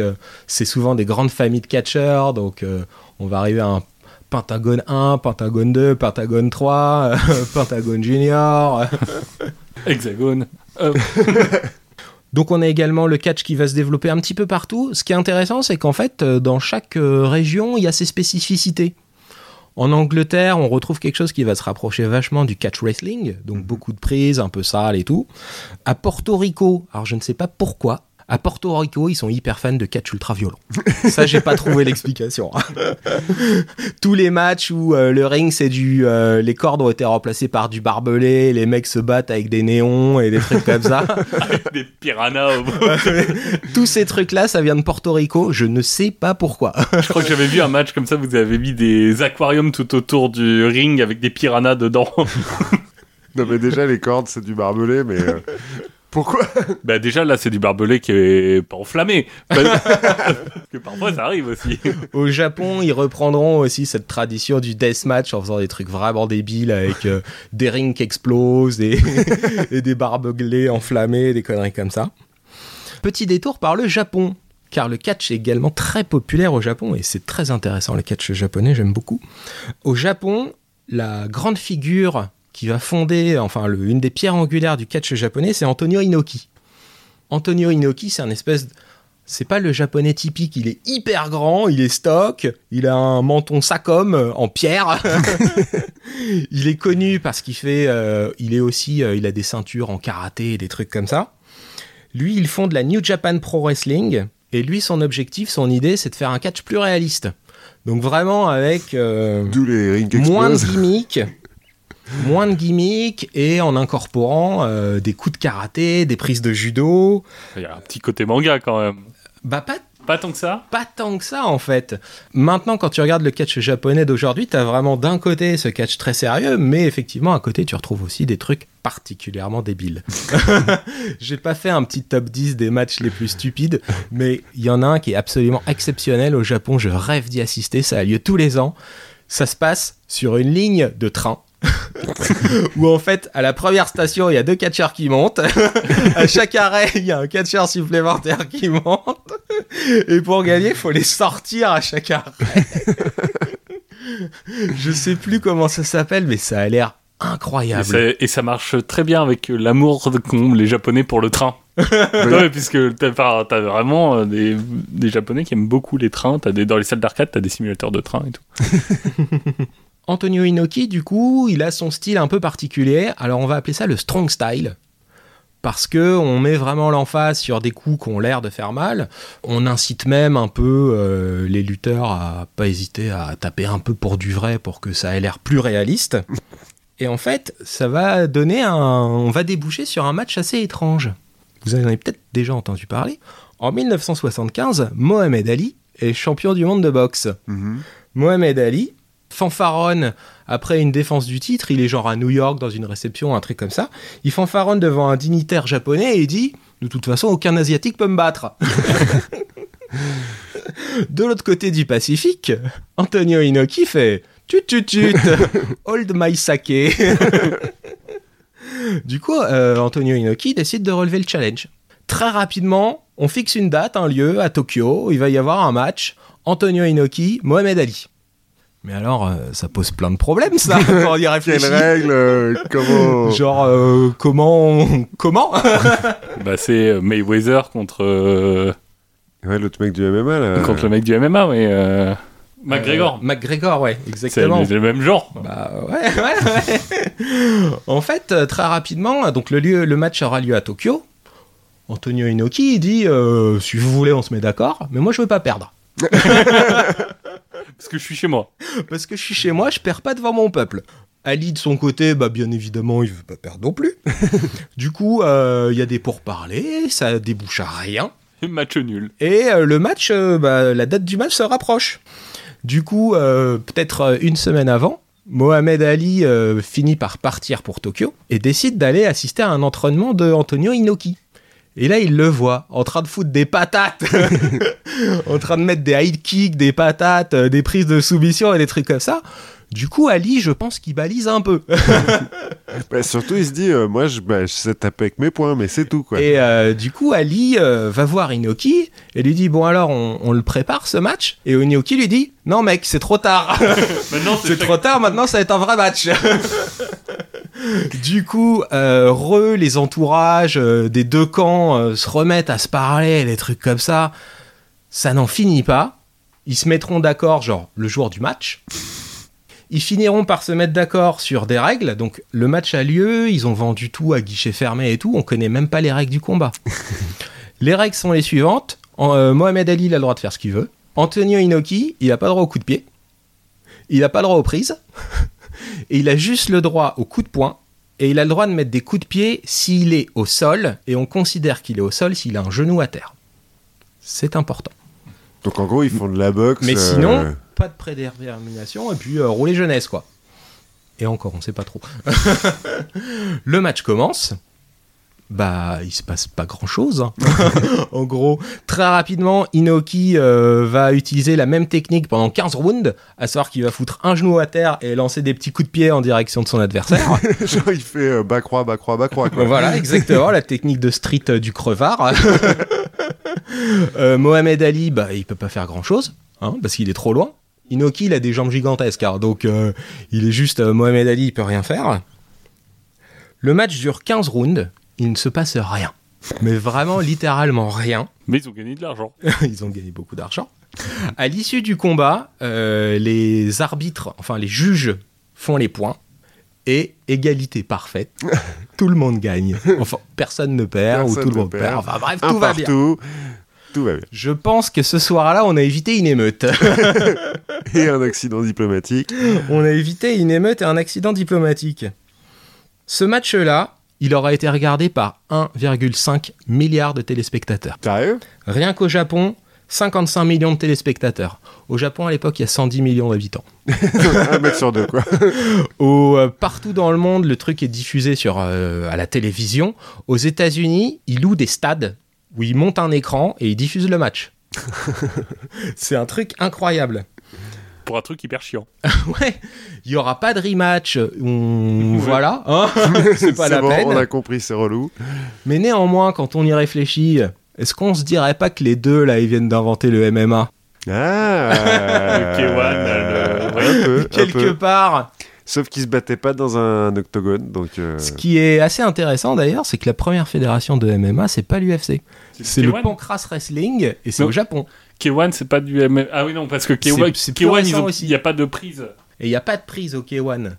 Et en fait, la première fédération de MMA, elle est fondée par un des élèves de Inoki, Ah Mais qui a toujours pas inventé l'octogone. qui a toujours pas inventé l'octogone parce, Parce que c'est dans un ring carré. Ouais, et puis c'est mon beau-père qui a inventé l'octogone. C'est vrai C'est le père de ma meuf.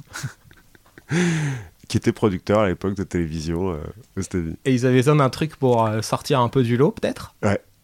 Et euh, bon, alors après, ils sont 4 ou 5 à dire non, c'est moi, non, c'est moi, non, c'est moi. Et lui, il fait bah, c'est moi qui ai produit, c'est moi qui ai dit qu'on prenait l'octogone, donc c'est moi qui ai inventé l'octogone. c'est comme ça.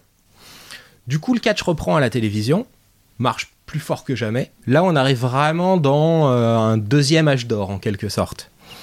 Ce qui va être assez intéressant dans toute cette période, ça va être que, bah, malgré tout le temps qui est passé et toutes les anecdotes, on continue de maintenir vraiment cette illusion du vrai. Donc le kayfabe. Il y a énormément d'anecdotes qui sont toutes hyper drôles, où... euh, où on va dire...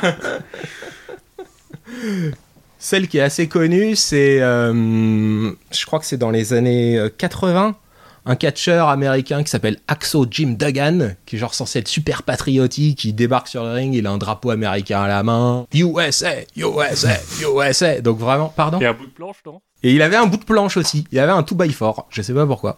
Je sais, c'est dans le personnage. Il, dans son, il a le drapeau américain dans une main et un 2 by 4 dans l'autre. Donc 2 by 4 c'est juste la planche euh, vraiment classique. euh, Genre pour construire une maison, quoi. Voilà, c'est ça. Ok, bon. Exactement. Et ce mec-là est en rivalité contre The Iron Sheik. The Iron Sheik qui est un espèce de personnage de fanatique iranien euh, super méchant, euh, qui déteste l'Amérique, euh, qui aime pas les pancakes. euh, et qui Les années tout- 80, quoi. Un truc subtil. Là, on est dans les années 80, on est dans la subtilité à son maximum.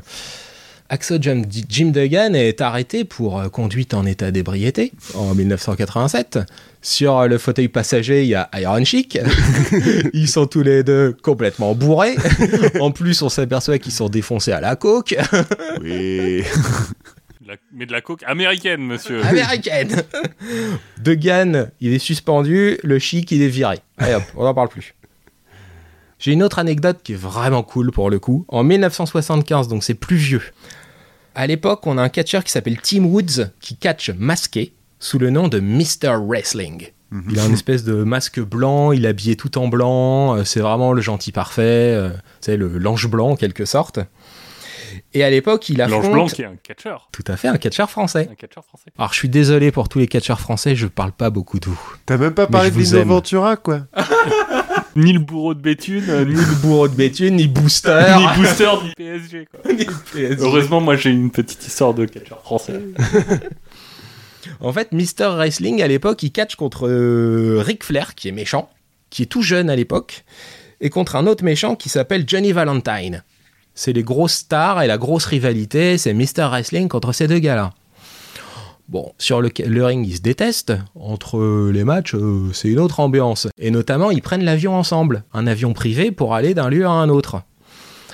Il se débrouille quand même. Mister Wrestling, il arrive un peu à part, il a pas son masque et tout. Et euh, pareil, à l'atterrissage, ils se séparent et voilà, ni vu ni connu. En 75, leur avion se crache. Et là, c'est la merde.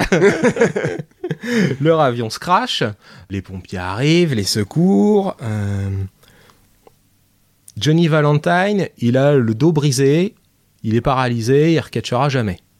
Ric Flair, pareil, il a des fractures euh, tout le dos. On lui dit, mec, c'est mort.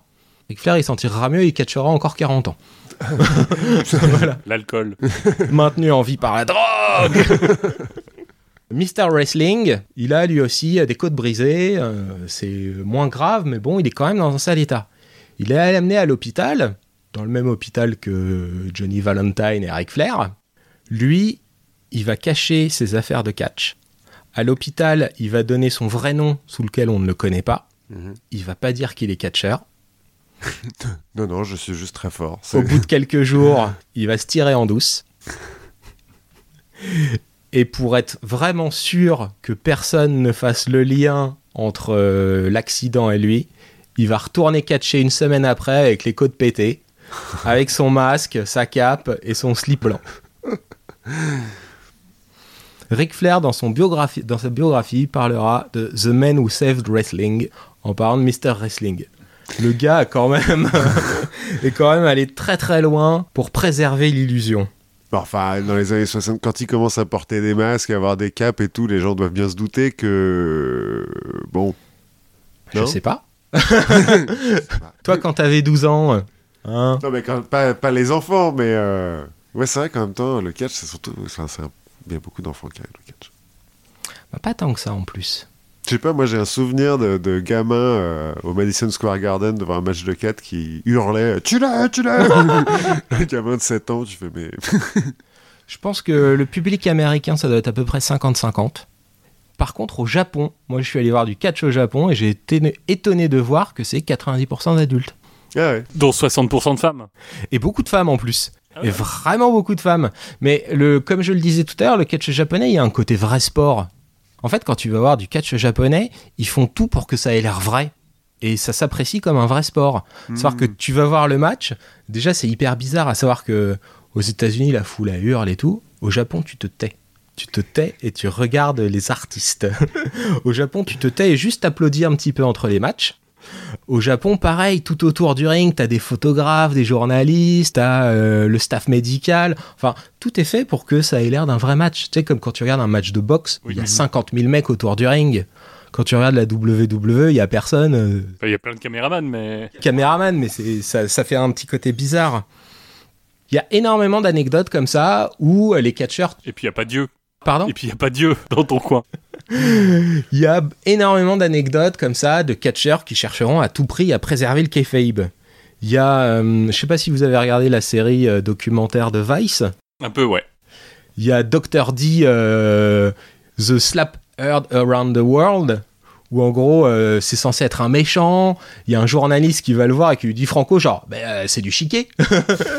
et derrière, il y a le promoteur qui lui dit Défonce-le. il va lui mettre une paire de claques en direct à la télévision. Le journaliste va perdre Louis à une oreille, va porter plainte et tout. Euh, Le catcheur il va se faire virer. Enfin, pff, toute Alors qu'il a fait ça pour sauver le catch. Tout ça pour sauver le catch. Il y a une autre histoire qui est assez marrante. Un catcheur qui s'appelle Vader, qui est un espèce de colosse énorme qui fait flipper, mais de ouf. Et qui a pas beaucoup de cardio. C'est plus- plutôt gras, en fait, non? Euh, plutôt gras, mais euh, le mec fait des saltos et il a un cardio de ouf. Ah oui? Ah ouais, non, mais vraiment. Et il a aussi des poings gros comme des enclumes. hein. et euh, genre à la télévision, il est sur un plateau avec Hulk Hogan et on lui demande est-ce que c'est, est-ce que ce serait pas du chiquet? Vader se lève, il fout un coup de poing dans la table, il pète la table en deux, il chope le, le présentateur par le callback, il commence à l'étrangler. Drôle d'ambiance. D'autant que cette émission de télé, c'est pas aux États-Unis, c'est un moment où ils sont en tournée au Koweït. Il fait ça en direct à la télévision koweïtienne. Oh, il s'en fout, il a un masque. Bon, il va faire de la prison. hein. il va pas rentrer chez lui tout de suite. hein. Par en même temps, ça se fait pas, c'est un peu agresser quelqu'un quoi. C'est un peu agresser quelqu'un, je suis assez d'accord. Il y a le rôle et le rôle. À l'inverse, il y a des trucs qui sont assez marrants aussi, notamment Andy Kaufman. Ah ouais, le comique euh, américain Exactement. En fait, Andy Kaufman, c'est un humoriste américain qui fait du stand-up, qui est un espèce de troll incroyable. Il est fan de catch. Il est fan de catch et il sait que c'est un peu du chiquet. Dans ses spectacles de catch, enfin, dans- pardon, dans ses spectacles comiques, il va commencer par parler de catch et par se proclamer champion du monde de catch mixte. À savoir qu'il affronte des femmes et il gagne. il y a des spectacles où il fait monter des femmes sur, le- euh, sur scène et il les tape. c'est des comédiennes, c'est c'est scripté. Et surtout, ça n'existe plus depuis, depuis une dizaine d'années, j'imagine. Tu seras surpris. Et, euh, et ce qui va être drôle, c'est qu'en fait, il va contacter des vrais lutteurs pour organiser des vrais trucs. Il va contacter Jerry Lawler, Jerry the King Lawler, qui est un catcheur très connu, et il va monter tout un truc. Andy Kaufman va aller à, à Memphis, sur le territoire de Jerry Lawler, va aller sur scène, va commencer à faire Ouais, je suis le champion du monde euh, intersexe, euh, aucune femme ne peut me battre. Et il va commencer à monter euh, toute une rivalité avec Jerry Lawler. Jerry Lawler débarque sur le ring, fervent défenseur des femmes qu'il est. C'est ironique, mais nous n'en parlerons pas. Et Hors du ring, nous respectons la vie privée des, des agresseurs sexuels. Et du coup, ils vont carrément faire des matchs de catch. Ils vont faire des matchs de catch où euh, Andy Kaufman, il est ultra chaud, il insulte tout le monde, il se fait huer, mais de ouf, parce que il a, il a cette aisance et tout à parler, et ça va donner des matchs absolument incroyables qui vont... euh, la légende voudrait que Jerry Lawler ait fait plus de shows à guichet fermé à Memphis qu'Elvis. Ah oui, quand même. Ah ouais. Exactement.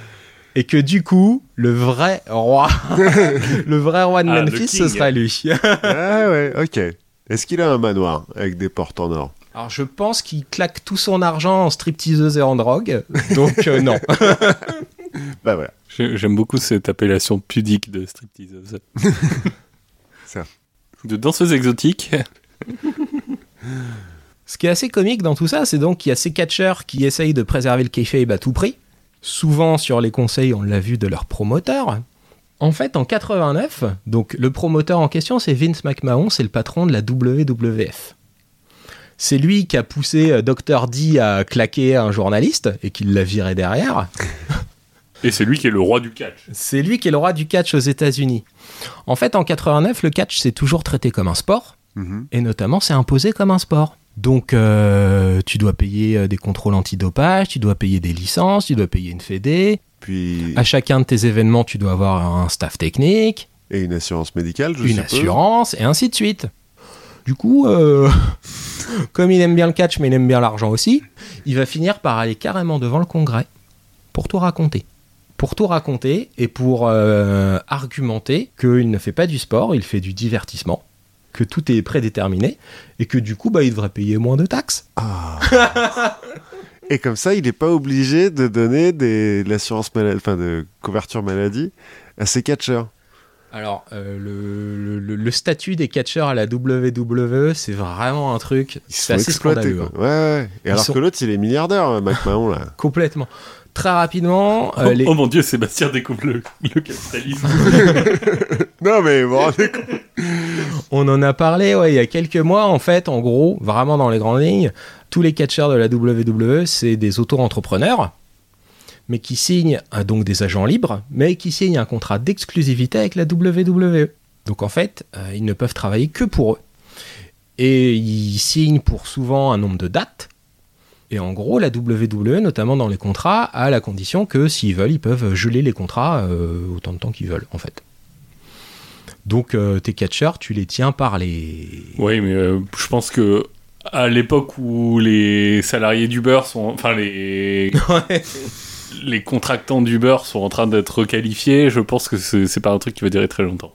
Ce serait bien. Ce serait serait bien, très, en très bien. parce que c'est abusé. Les types, ils se pètent le, ils se sont cassés tous les, les os de leur corps. Et ils sont obligés de faire des des cagnottes euh, sur Internet pour pouvoir payer leurs opérations, quoi. Ouais.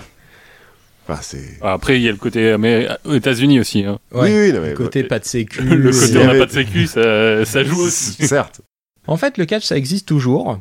Et ce qui est assez intéressant, c'est que bah, malgré tout ce qu'on a vu, notamment sur le kayfabe et l'absence de kayfabe, ça marche toujours. Et effectivement, quand tu parles de catch aux gens, souvent le premier truc qu'ils te disent, mais euh, tu sais que c'est du chiquet. tu sais que c'est du faux. En fait, c'est un peu un faux problème parce que comme on vient de le voir, le catch, ça fait 30 ans que ça fait 30 ans que tout le monde sait que c'est du faux. Et ça fait au moins 20 ans qu'ils essayent même plus de faire semblant. Bah ouais. quand tu regardes, euh, quand tu regardes le catch aujourd'hui, que tu tombes sur un croque-mort magicien euh, qui tire la foudre avec ses doigts, qui a un frère jumeau euh, maléfique qui contrôle le feu, quand tu tombes sur un clown démoniaque, quand tu tombes sur un léprechaune, quand tu tombes sur un, un clan de vampires, une dinde à taille humaine, un sosie d'Elvis, des personnages de jeux vidéo qui deviennent réels. Ah, j'ai une anecdote géniale là-dessus. La- une autre fédération que la WWE aux États-Unis, la TNA, fonde un jeu vidéo. Dans le jeu vidéo, il y a un personnage secret qui s'appelle Manic. Mhm. Le jeu vidéo euh, marche un petit peu. Et les gens sont un peu. Ah, il est cool ce personnage secret. Et du coup, le personnage secret, euh, qui est masqué, évidemment, du coup, va apparaître en vrai. C'est pas con. comme il est masqué, en plus, il est interprété par 5 ou 6 catcheurs différents, on change à chaque fois, mais c'est pas grave. Au Japon, il y a un peu l'exemple similaire. Il y a un manga qui existe depuis les années 60 qui s'appelle Tiger Mask, qui parle de catch. Et bah du coup, ils ont fini par faire un partenariat et un vrai catcheur qui a un masque de tigre et qui catch sous le nom de Tiger Mask. Au Japon, il y a même eu euh, Tiger Mask 1, Tiger Mask 2, Tiger Mask 3. Tiger Mask Super Saiyan. Au bout d'un moment, il y a son ennemi mortel, euh, son jumeau démoniaque, qui s'appelle Black Tiger, je crois, qui arrive aussi. Enfin, c'est tout un truc. Donc en vrai, euh, en vrai, le catch, que ce soit du chiquet, euh, j'ai envie de dire, c'est un faux problème. Bah, on regarde des films de toute façon. Ouais. Je veux dire. Je- ouais. C'est ce que j'allais dire. En fait, le principe euh, fondamental du truc, c'est comme dans toute œuvre de fiction, c'est bah, ce qu'on appelle la suspension consentie de l'incrédulité. C'est le fait que quand tu regardes une œuvre de fiction, que ce soit un film, que tu lises un livre ou que tu regardes du catch, tu as cette espèce d'accord tacite avec euh, le médium où tu mets un peu de côté tes doutes, ton scepticisme, à partir du moment où on te propose un spectacle de qualité et cohérent. Le côté cohérent, c'est assez important. Quand tu regardes, euh, par exemple, quand tu regardes des films d'horreur, Mhm. t'es pris dans le truc, ça un petit peu, euh, c'est nerveux, ça te prend les chines et tout. Et au bout d'un moment, il y a l'héroïne qui fait un truc stupide, et là, ça te sort complètement du film. Genre, ça te coupe tout. Et ouais, Ça- c'est pas les problèmes de masque pourri de, du monstre. Oui, oui, ou- oui. Où tu vois le- les, les, les, Les fils. les soudages en plastique ou les fils. Même ça, les fils, tu, ou les masques pas bien, les trucs comme ça, t'es pris dans le film, tu t'en fiches. Mais dès qu'il y a un truc qui est vraiment incohérent, ça a tendance à te sortir de ta lecture ou de ton visionnage et tu peux pas y retourner. Et en fait, c'est vraiment là-dessus que ça se joue. Parce que, pareil, quand tu regardes Game of Thrones, euh, les dragons ça n'existe pas, la magie ça Quoi n'existe pas. Mais à Euh, partir, à partir du moment où tu établis un Spoiler univers alerte, hein, pour ceux qui n'ont pas vu Game of Thrones. Attention, ça à partir d'un moment où tu établis un univers où la magie existe, bah, qu'il y ait des dragons, c'est pas bien pire. Qu'il y ait des Mhm. morts vivants, c'est pas bien pire. Par contre, quand on te dit, ah, lui, c'est le personnage le plus intelligent du royaume et qui fait un truc débile, là, tu en reviens à te dire, eh, mais ce que je regarde, c'est de la merde. Certes. Effectivement. Donc voilà, donc en fait, on peut pas vraiment reprocher euh, au catch que ce soit faux. C'est pas un argument, c'est un reproche que tu peux faire à tous les médiums. Éventuellement, tu peux lui reprocher que c'est incohérent. Mais ça, c'est encore autre chose. Et c'est pour ça que parfois, euh, tu tombes sur des scènes de catch qui sont complètement débiles ou euh, il va se passer vraiment quelque chose d'incohérent. Quand effectivement tu regardes un match, deux mecs s'affrontent, t'as envie de leur dire, bah, sors un flingue, tue-le, t'auras gagné. Non, mais c'est- Et, et quand ça a lieu, j'ai déjà vu un- un- il y a un mème euh, qui tourne sur internet où tu vois un catcher qui sort un flingue de son slip. C'est débile et ça te sort du truc. Et puis quand même c'est du faux, enfin ils sautent quand même euh, de la troisième corde, ils se font quand même Oui, ils ultra mal les mecs. quoi. Bah ouais, c'est ça. c'est quand même des vrais athlètes, même si. En fait, ce qui est intéressant à regarder, il y a plusieurs niveaux d'appréciation en quelque sorte. Moi, ce que je vois en tout premier, déjà, c'est vraiment la performance athlétique. Tu vois, il faut savoir que effectivement, le catch, ils se mettent d'accord sur l'issue du combat, mais ensuite, tout ce qui se passe dans le ring, c'est plus ou moins réel. Mhm. Les chutes, euh, les coups, ils essayent de minimiser euh, les blessures, mais ça arrive toujours. Donc voilà, ce qu'il faut savoir, c'est que quand un match a lieu, généralement, euh, juste avant le match, euh, il y a le promoteur qui dit bon bah toi tu gagnes, toi tu perds, et à la fin, ce qui serait pas mal, ce serait que ok tu détournes l'attention de l'arbitre et tu lui mets un coup de masse sur la gueule, mais ça s'arrête là. Tout le reste, c'est vraiment laissé à la libre interprétation des catcheurs. Et du coup, bah il y a un vrai spectacle physique. Il y a une vraie prouesse. Il y a une vraie prouesse athlétique. Voilà, c'est vraiment euh, de l'improvisation. À l'inverse, ce qui est assez intéressant d'ailleurs, très récemment avec le Covid, ça a un peu bousculé euh, l'industrie du catch. Et à l'inverse, ils se sont mis à tourner leur match à l'avance. Et là, tu te dis, ça, ça peut être hyper intéressant. Mais sans spectateur, ouais, c'est ça. Déjà, ça nous a appris un truc. Le catch sans spectateur, c'est chiant. Franchement, c'est dur. C'est vraiment dur. Mais après, tu te dis, putain, ça apporte euh, tellement de possibilités en fait. Si euh, tu chorégraphies ton match à l'avance, En fait, tu fais du cinéma, quoi. Enfin, tu fais du. du- Tu fais de la danse, quoi, presque. Tu bah, tu fais, du euh, cinéma d'action, quoi. ouais, tu fais un bon slick. Ouais, ouais, ouais, c'est vrai. Oui, tu chorégraphies le truc. il y a un truc, moi, je, moi j'ai trouvé que ça c'était hyper intéressant. Et en plus, ce qui est assez phénoménal, c'est que c'est tout récent. Enfin, j'ai cherché un petit peu des, des- des traces précédentes de cinématographie. T'as les films de El Santo où il affronte Dracula et effectivement il lui fait des coups de la corde à linge. mais, Ouais, mais sinon, on est dans du Jackie Chan, quoi, en fait. mais sinon, ouais. Et en fait, il y a vraiment cet équilibre entre euh, le côté vraiment improvisé, qui je pense tient beaucoup à cœur euh, aux lutteurs, et cette possibilité Mhm. aussi euh, qui s'offre encore. Ce qui est assez intéressant, c'est que euh, il y a quelques années, un de mes catcheurs préférés, euh, Matt Hardy, le gourou de la matitude, a un petit peu commencé à imaginer dans son coin. C'est quand même des trucs qu'il a tourné avec sa GoPro, euh, sa femme, ses gosses et son frangin. Et il a commencé à scénariser des trucs. Alors lui, il a une touche très particulière dans son univers, c'est que c'est c'est pas de la série B, hein, c'est de la série Z. enfin, c'est surjoué à mort, c'est hyper théâtral. Matardi, il tire des boules de feu, des trucs comme ça. Et il a créé un espèce de truc, mais absolument dément à regarder. C'est plus vraiment du catch. Est-ce que c'est du cinéma? Il y a cette espèce de. Ouais, c'est. C'est visible sur YouTube? Ah oui, oui, oui, tout est On sur mettra, YouTube. tu nous donneras les liens, on mettra. je vous parce donnerai que plein de moi, ça liens. m'intéresse. Donc il y a toute cette performance, et ensuite il y a vraiment un autre aspect qui est très important, c'est vraiment toute la narration. À savoir que ce qui est hyper intéressant, c'est qu'il y a vraiment plusieurs échelles de narration. C'est-à-dire qu'il y a le match en soi. Si tu regardes un peu plus large, tu as la rivalité entre deux catcheurs. Et si tu regardes encore plus large, tu peux même imaginer une narration sur toute la carrière d'un catcheur. Et en fait, ça te permet de, des possibilités qui sont vraiment énormes et que tu retrouves nulle part ailleurs. Tu as cette échelle de narration et tu as aussi euh, un truc qui est hyper important, c'est que bah, c'est le catcheur qui décide en quelque sorte de tout. C'est vraiment un espèce de d'homme orchestre. Alors après, il y a des fédés où tout est plus ou moins euh, chorégraphié et tout, euh, tout est plus ou moins scripté. Euh, À la WWE, ils recrutent euh, des anciens euh, scénaristes de, de telenovelas et des trucs comme ça pour écrire. Je peux te dire que ça vole pas bien haut. Mhm. Mais euh, les catcheurs indépendants ont vraiment, euh, t'as une étendue de moyens à t'apporter et c'est toi qui décides de tout. T'es un vrai homme orchestre. Ouais, puisque ce que tu dis, ça me fait penser, ce qui est intéressant, c'est que, en fait, quand tu penses justement à l'échelle de la carrière d'un catcheur, si tu le prends comme un personnage d'une série, ce que t'as pas dans une série, en fait, c'est le côté, le passage de gentil à méchant. Parce que, en fait, parfois, les, les catcheurs sont donc des babyface. euh, D'un moment, hop, ils se retournent contre le public, euh, ils deviennent méchants. Et ça, ça arrive pas. euh, Au cinéma, dans les séries, ouais, pas trop. alors, dans si- les mangas, si beaucoup. ou mais... si ça arrive, ça arrive une fois. quoi. Oui. Tu l'as pas 4-5 fois sur la- pour un même personnage. quoi.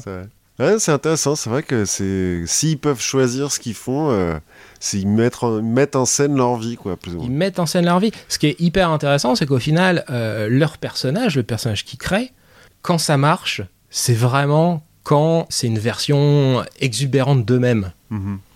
C'est vraiment euh, poussé à son maximum. Et ce qui est intéressant en plus, c'est que, euh, bah, autant par exemple, The Undertaker, le catcheur, le personnage, est interprété par Mark Calloway. Chris Jericho, le personnage, est interprété par Christopher Irvine. Mais t'as John Cena qui est interprété par John Cena. Ah, c'est son vrai nom. C'est son vrai nom. Hmm. C'est son vrai nom. John Cena, il- son personnage au début, c'est un espèce de rappeur blanc un peu thug. John Cena, dans la vraie vie, il est un peu fan de rap. euh, C'est lui qui chante sa chanson et des trucs comme ça. Il Donc, a vraiment un doctorat en togonomie. Je sais pas s'il a vraiment validé ce qu'il a fait de VAE. en plus, euh, t'es tout le temps dans le rôle. Il y a vraiment ce truc où tu crées ton personnage et t'es tout le temps dedans. En réfléchissant, en préparant le truc, j'ai réfléchi et j'ai trouvé une comparaison que je trouve. Compara- c'est étrange. C'est une comparaison qui me plaît pas, mais que je trouve hyper intéressante. Quand tu réfléchis, les catcheurs, c'est des mecs qui imaginent un personnage qui est souvent une version euh, puissance 10 d'eux-mêmes qui vont l'interpréter en permanence, 24 heures sur 24, devant les caméras, qui vont, de leur chef, nouer des liens avec d'autres personnages, des amitiés, des inimitiés, des rivalités. En fait, si tu vires l'aspect bagarre, tu tombes sur la télé-réalité, tu tombes sur... Ouais. Tu vois, c'est Euh, ouf Tout le euh, marketing personnel, quoi. Ouais, c'est complètement ça. C'est complètement Après, la ça. télé-réalité, je pense qu'ils sont beaucoup plus manipulés par les producteurs que les catcheurs indépendants, en tout cas. Oh, je pense que les catcheurs indépendants, ils, ils- ils Alors, je pense que côté catch, ils sont très manipulés aussi. Et côté, alors je connais pas l'envers de la télé-réalité, je sais pas à quel point les mecs inventent leur perso, inventent euh, leur punchline. Je sais pas qui a inventé euh, les punchlines de Nabila, mais mais tu vois, mine de rien, enfin, je le redis, alors moi je, je, je ne regarde pas, euh, j'exècre ce genre de, de, de programme, mais euh, Ouais, les mecs ont pensé un truc 30 ans avant. Et aujourd'hui, euh, mine de rien, la télé-réalité, c'est quand même un truc que tu trouves beaucoup à la télévision et qui fait les choux gras de, de la presse et qui plaît malheureusement beaucoup aux jeunes. Mhm. Alors qu'ils sont même pas capables de sauter de, de la première corde ou de la deuxième. Oui, c'est ça. je veux dire. Ah. Enfin. Donc voilà, moi je trouve qu'il y a vraiment énormément d'aspects qui sont hyper intéressants dans le catch. Après, je vais pas forcément euh, dire aux gens euh, regardez du catch, parce que, euh, enfin, si dans l'idéal, c'est l'idée. hein. Mais euh, le catch, c'est comme le cinéma, hein. 90% c'est de la merde. Donc c'est aussi. Moi, j'ai juste un truc que j'ai envie de dire, pour l'avoir expérimenté personnellement. Si à un moment dans ta life, tu te balades dans la rue, tu vois une, im- une affiche un peu chatoyante collée à la glu sur un mur, un truc comme ça, pour un gala de catch pas loin de chez toi, souvent le ticket c'est 5-10 balles maximum. Tu vas passer une bonne soirée. Au pire, il y a la buvette. c'est une expérience exceptionnelle. Moi, j'aimerais bien. C'est vraiment un truc génial. Parce que moi, je l'ai vu au Madison Square Garden. euh, bon, t'as aussi la buvette, mais t'as surtout le Madison Square Garden. Mais euh, un petit truc euh, en banlieue parisienne ou en province, ça me ferait marrer de voir ça. Moi, je l'ai fait vraiment au pif. Et franchement, tu connais pas les catcheurs, tu connais rien, mais les mecs te racontent leur histoire. Ils caractérisent leur perso en deux coups de cuir à peau. T'as tout de suite compris, ok, lui il est cool, lui je l'aime pas, lui je vais le huer. T'as le public qui est derrière toi, même s'ils sont pas très nombreux, qui est souvent un public de passionnés, qui va t'aider à t'immerger dans le truc. Franchement, un gala de catch, si t'as l'occasion d'en voir un, c'est chambé. C'est vraiment chambé à faire. C'est vraiment un truc cool. Je te crois. On ira. On ira voir. Faut aller. Alors souvent c'est dans le nord de la France ou euh, dans le sud auprès des, des stations balnéaires. À Nanterre aussi. Moi, disais à- banlieue parisienne parce qu'à Nanterre, il y en a du catch. ben, moi je suis allé à un gala de catch à Nanterre justement au studio Génie dans une espèce de petite ruelle euh, un peu moche euh, entre deux immeubles délabrés. T'arrives là-dedans, tu te dis putain où est-ce que je mets les pieds? Et genre au bout de la rue c'est dans une impasse. T'avais euh, 200 personnes euh, tous avec des t-shirts et des trucs comme ça. Tu dis ok c'est bon j'y suis, j'y suis et les mecs ont l'air à fond dedans. Tout de suite tu sais que ça va être cool. Et tu payes ton billet 10 balles et pff, franchement c'est que du bonheur. Ouais. Ah j'aime pas cette expression. Alors du coup, moi, en sachant que tu, en sachant que tu venais, j'ai fait des recherches. Je suis parti d'abord, euh, d'abord un peu Wikipédia pour m'inspirer un peu de l'histoire générale, puis après je suis allé dans Google Scholar, euh, dans, dans les vraiment plutôt du côté académique de, de la recherche. Et donc j'ai été attiré par un article qui avait ce, ce titre deux catcheurs mexicains nains tués par deux fausses putes. Alors, donc, c'est un vrai titre hein, sur laboîteverte.fr. Vous pourrez googler ça. Il n'y a pas de problème. Et du coup, je me suis posé la question. Je me suis dit, mais il y a quand même ce truc qui est un peu étrange avec le catch. C'est, c'est l'histoire du catch des nains. Ben, on parlait de gimmick, on parlait aussi de l'histoire des foires. Et, et ben, finalement, le, le nain. Alors, bon, je- bien, bien entendu, j'ai rien contre les nains et on parlera un peu de, de la, de la dimension euh, humaine euh, après. Mais le, le nain, c'est une figure un peu euh, presque euh, mythologique. Alors sans parler de sans parler de Tolkien et tout ça, mais un peu prophétique, un peu marqué par les dieux depuis depuis l'Antiquité et qui a toujours eu un rapport un peu étrange avec l'humanité, qui est toujours humain mais un peu considéré comme comme à part, qui est pas comme le géant qui inspire la peur. Là, on se pose plutôt la question à des points que, alors j'ai lu que l'âge d'or des nains c'était entre le 16e et le 18e siècle. en fait, c'est le, c'est le moment où c'est hyper classe d'avoir un nain Chez soi? chez soi. C'était pas euh, le scientifique là. c'est euh, euh, Tycho Brahe qui avait ça, mais en fait, entre le 16e et le 18e, dans toutes les cours d'Europe, chaque monarque doit avoir son nain. Et qui est un peu en fait comme une sorte d'animal de compagnie. Ah, En fait, on est entre le, le rôle d'animal de compagnie, de curiosité, et aussi un peu le rôle traditionnel du bouffon. mhm. C'est-à-dire qui est là un peu en dehors de la société et qui peut se permettre de dire des, de, de dire des choses. Et d'avoir un franc-parler, euh, de se moquer ouvertement des gens, en dehors de toutes les conventions. Cette fascination un peu pour, pour la, la différence va, va continuer et on va se retrouver chez les carnises euh, américains où on- à côté de la femme à barbe, à côté du, de l'homme fort, à côté du lutteur, bah on a les nains. Et on a cet univers euh, qui va se mélanger. Et aux États-Unis, alors je sais pas si tu connais le terme de vaudeville. Vaudeville. Vaudeville. Alors qui, en fait, c'est un terme qu'on utilise en- aussi en français, mais qui ne veut, ne veut pas dire du tout la même chose. Vaudeville aux États-Unis, c'est une sorte de, de spectacle de cabaret. Donc c'est une suite de scénettes, de, pièces euh, qui met aussi en avant des, des prouesses physiques. Mhm. Ça ressemble peu, voilà, au cabaret. Et, et qui a aussi été fait partie des influences de- du catch. on a un peu ces nains qui sont dans, dans cet univers-là. Mais le vrai envol du le- l'envol des nains, si, on, si on veut dire, c'est Marcel Gauthier. Alors, on, on le connaît pas vraiment sous le nom de Marcel Gauthier. Marcel Gauthier, il commence à catcher à un moment où il y a un catcheur qui est hyper impressionnant, un Canadien, puisque Marcel Gauthier est Canadien, qui s'appelle, qui, en tout cas qui se fait appeler Sky High Lee. Parce que le mec fait 2m11. et donc, il touche les duels. Et donc, Marcel Gauthier, lui, qui fait 1m07, se fait appeler Sky Low Low. Par opposition à Sky Lee. Et Sky Low, ça va être la grande icône, la première icône du catch des nains. En 1949, il va gagner une Battle Royale, donc euh, 30 personnes sur un ring. Il faut les sortir. Alors, je sais pas si c'est au- par-dessus la troisième corde pour, pour les nains, je, ne- je, je ne sais pas trop, mais pourquoi pas. Mais alors, 30 personnes, 30 nains? 30 nains, oui. 30 nains pour la NWA, dont on a parlé, euh, la National Wrestling Association. Alliance. Alliance, pardon. Euh, et il va être, de- être le premier à gagner le World Midget Championship. Donc à être le premier champion du monde nain.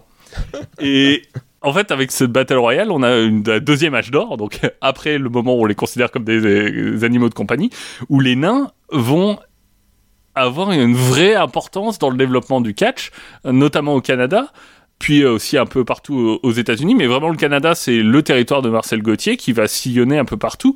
Et il faut se dire que il est tellement connu, notre ami Sky Lolo, que parfois, il lui arrive de gagner 15% des recettes d'entrée du, des spectacles. Ouais. Ah, c'est énorme. Ce qui est gigantesque. C'est lui l'attraction principale. Sa spécialité, c'est l'open challenge, comme tu disais. Et donc lui, il fait des open challenge à 100 dollars. Et il dit, bah voilà, n'importe quel nain dans la pièce, n'importe quel nain dans la salle, je le prends au meilleur des trois tombés.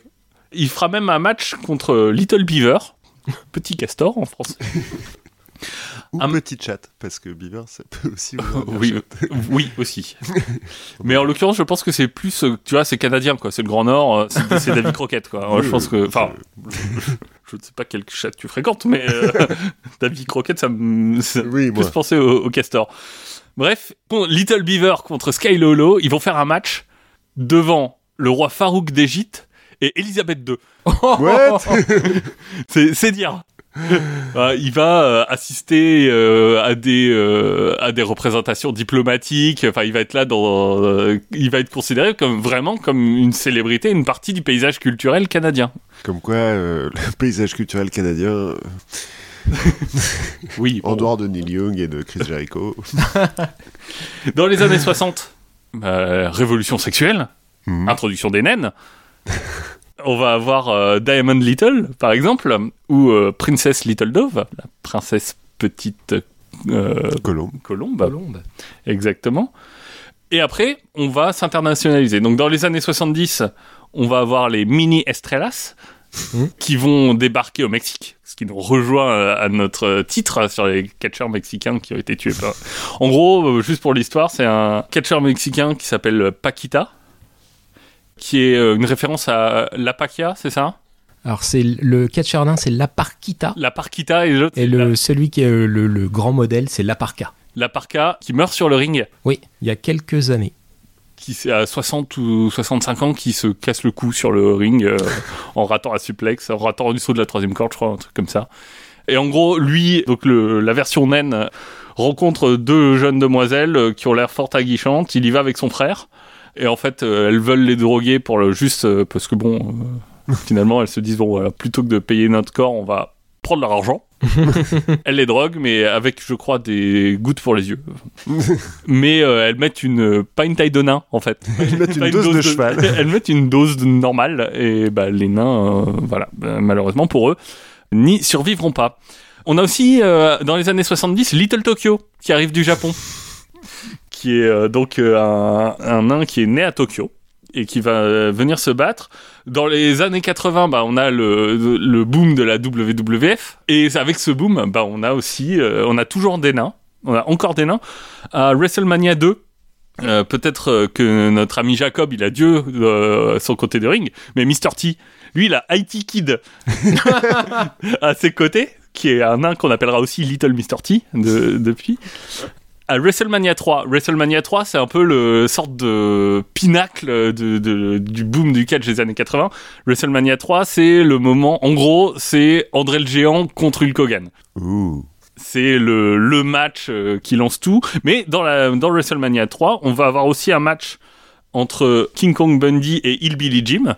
Et en fait, c'est un match par, par équipe. Donc King Kong Bundy, il fait 2m05, euh, enfin, il fait 200 kilos, je crois. Ah, c'est une boule. C'est- la boule de Fort Boyard. Il est énorme, mais genre rond. Le, le crâne complètement chauve et tout, c'est en, gros, King Kong Bundy, dans son coin, il, est- il fait équipe avec Little Tokyo et Lord Littlebrook. et euh, en face, il Billy Jim, il est avec IT Kid et Little Beaver. Alors, normalement, les grands ont pas le droit de taper les petits et tout ça, mais bon, c'est du catch. Hein, euh, ce qui doit arriver arriva. King Kong Bundy euh, fait une prise à Little Beaver, lui brise le dos, et il ne recatchera plus jamais. Non Oh, j'aime. Bon, après, le, dans les années 90, le catch change un peu d'image. On arrive dans ce qu'on appelle l'attitude era, ou en tout cas aux États-Unis. Et là, on a une côté, c'est un peu le côté adolescent, rebelle. euh, et là, les nains, ça place plus très bien, quoi. la, la tradition, en fait, du catch des nains va un peu, euh, va un peu devenir juste euh, très anecdotique. Mhm. Alors, sauf au Mexique, où c'est toujours une catégorie euh, qui est vraiment vivante. Dans les années 2000, on va avoir, euh, on va commencer à se poser des petites questions éthiques. Notamment, euh, il y a une ligue qui s'appelle les Alpine Brawlers, donc les, les bagarreurs d'une demi-pinte. qui vont faire des shows hardcore. Donc c'est des du catch de nains à base de à base de pistolets à agrafes. euh, de- comme dans The Wrestler où ils se foutent des agrafes dans le front et tout. Exactement. Ils vont faire ça dans une frate. Une fraternité, ça va poser des problèmes à la fraternité qui va se faire exclure du campus. Euh, Bon, ça commence à aller pas très bien. On a les, notamment un show qui va faire un peu scandale avec les femmes de la MWF, donc la Micro Wrestling Federation. Euh, qui est pas la pire, enfin je, je crois que c'est il y a la Dwarfanator euh, qui a eu des problèmes euh, légaux, euh, notamment quand ils ont voulu s'exporter. En tout cas, ces femmes de la MWF décident dans un bar à un moment de catcher toutes topless. Donc là, en 2008, ça, ça fait scandale. Et là, on, a, on va avoir, à partir de 2007, mais avec tous ces incidents, aussi l'implication des associations de personnes de petite taille qui vont commencer à poser la question, bah, enfin, finalement, qu'est-ce que vous faites Euh, Qu'est-ce qu'on regarde quand on regarde du, du catch de nains Et en fait, c'est un vrai débat dans la petite communauté, enfin, dans la, com- Communauté des gens petits. dans la communauté des gens de petite taille. En fait, il y a un vrai débat où, alors, on n'est pas tout à fait dans le monde du lancer de nains, Ouais. qui est aussi une autre tradition euh, qui existe. Mais en fait, d'un côté, oui, il y a de l'humiliation, oui, on se moque d'eux. Enfin, et ils sont là pour qu'on se moque d'eux, et ils sont là, euh, c'est, enfin, c'est hyper dégradant. Mais d'un autre côté, c'est aussi des gens à qui on donne des opportunités Ouais, qu'ils auraient pas forcément. qu'ils auraient pas ailleurs. forcément. Et les catcheurs se disent, bah ouais, mais moi c'est ma vie, et si je faisais 50 cm de plus, bah, Mm. j'aurais, jamais j'aurais pu être catcheur, jamais j'aurais pu être euh, ovationné par un stade. Et donc en fait, c'est quelque chose qui en soi est choquant, et moi je trouve ça assez moralement bien que ça nous choque aujourd'hui, mais qui est pas si, euh, si manichéen que ça. Pour finir, bah, je pouvais pas parler de nain sans parler de Alan Lafoudre.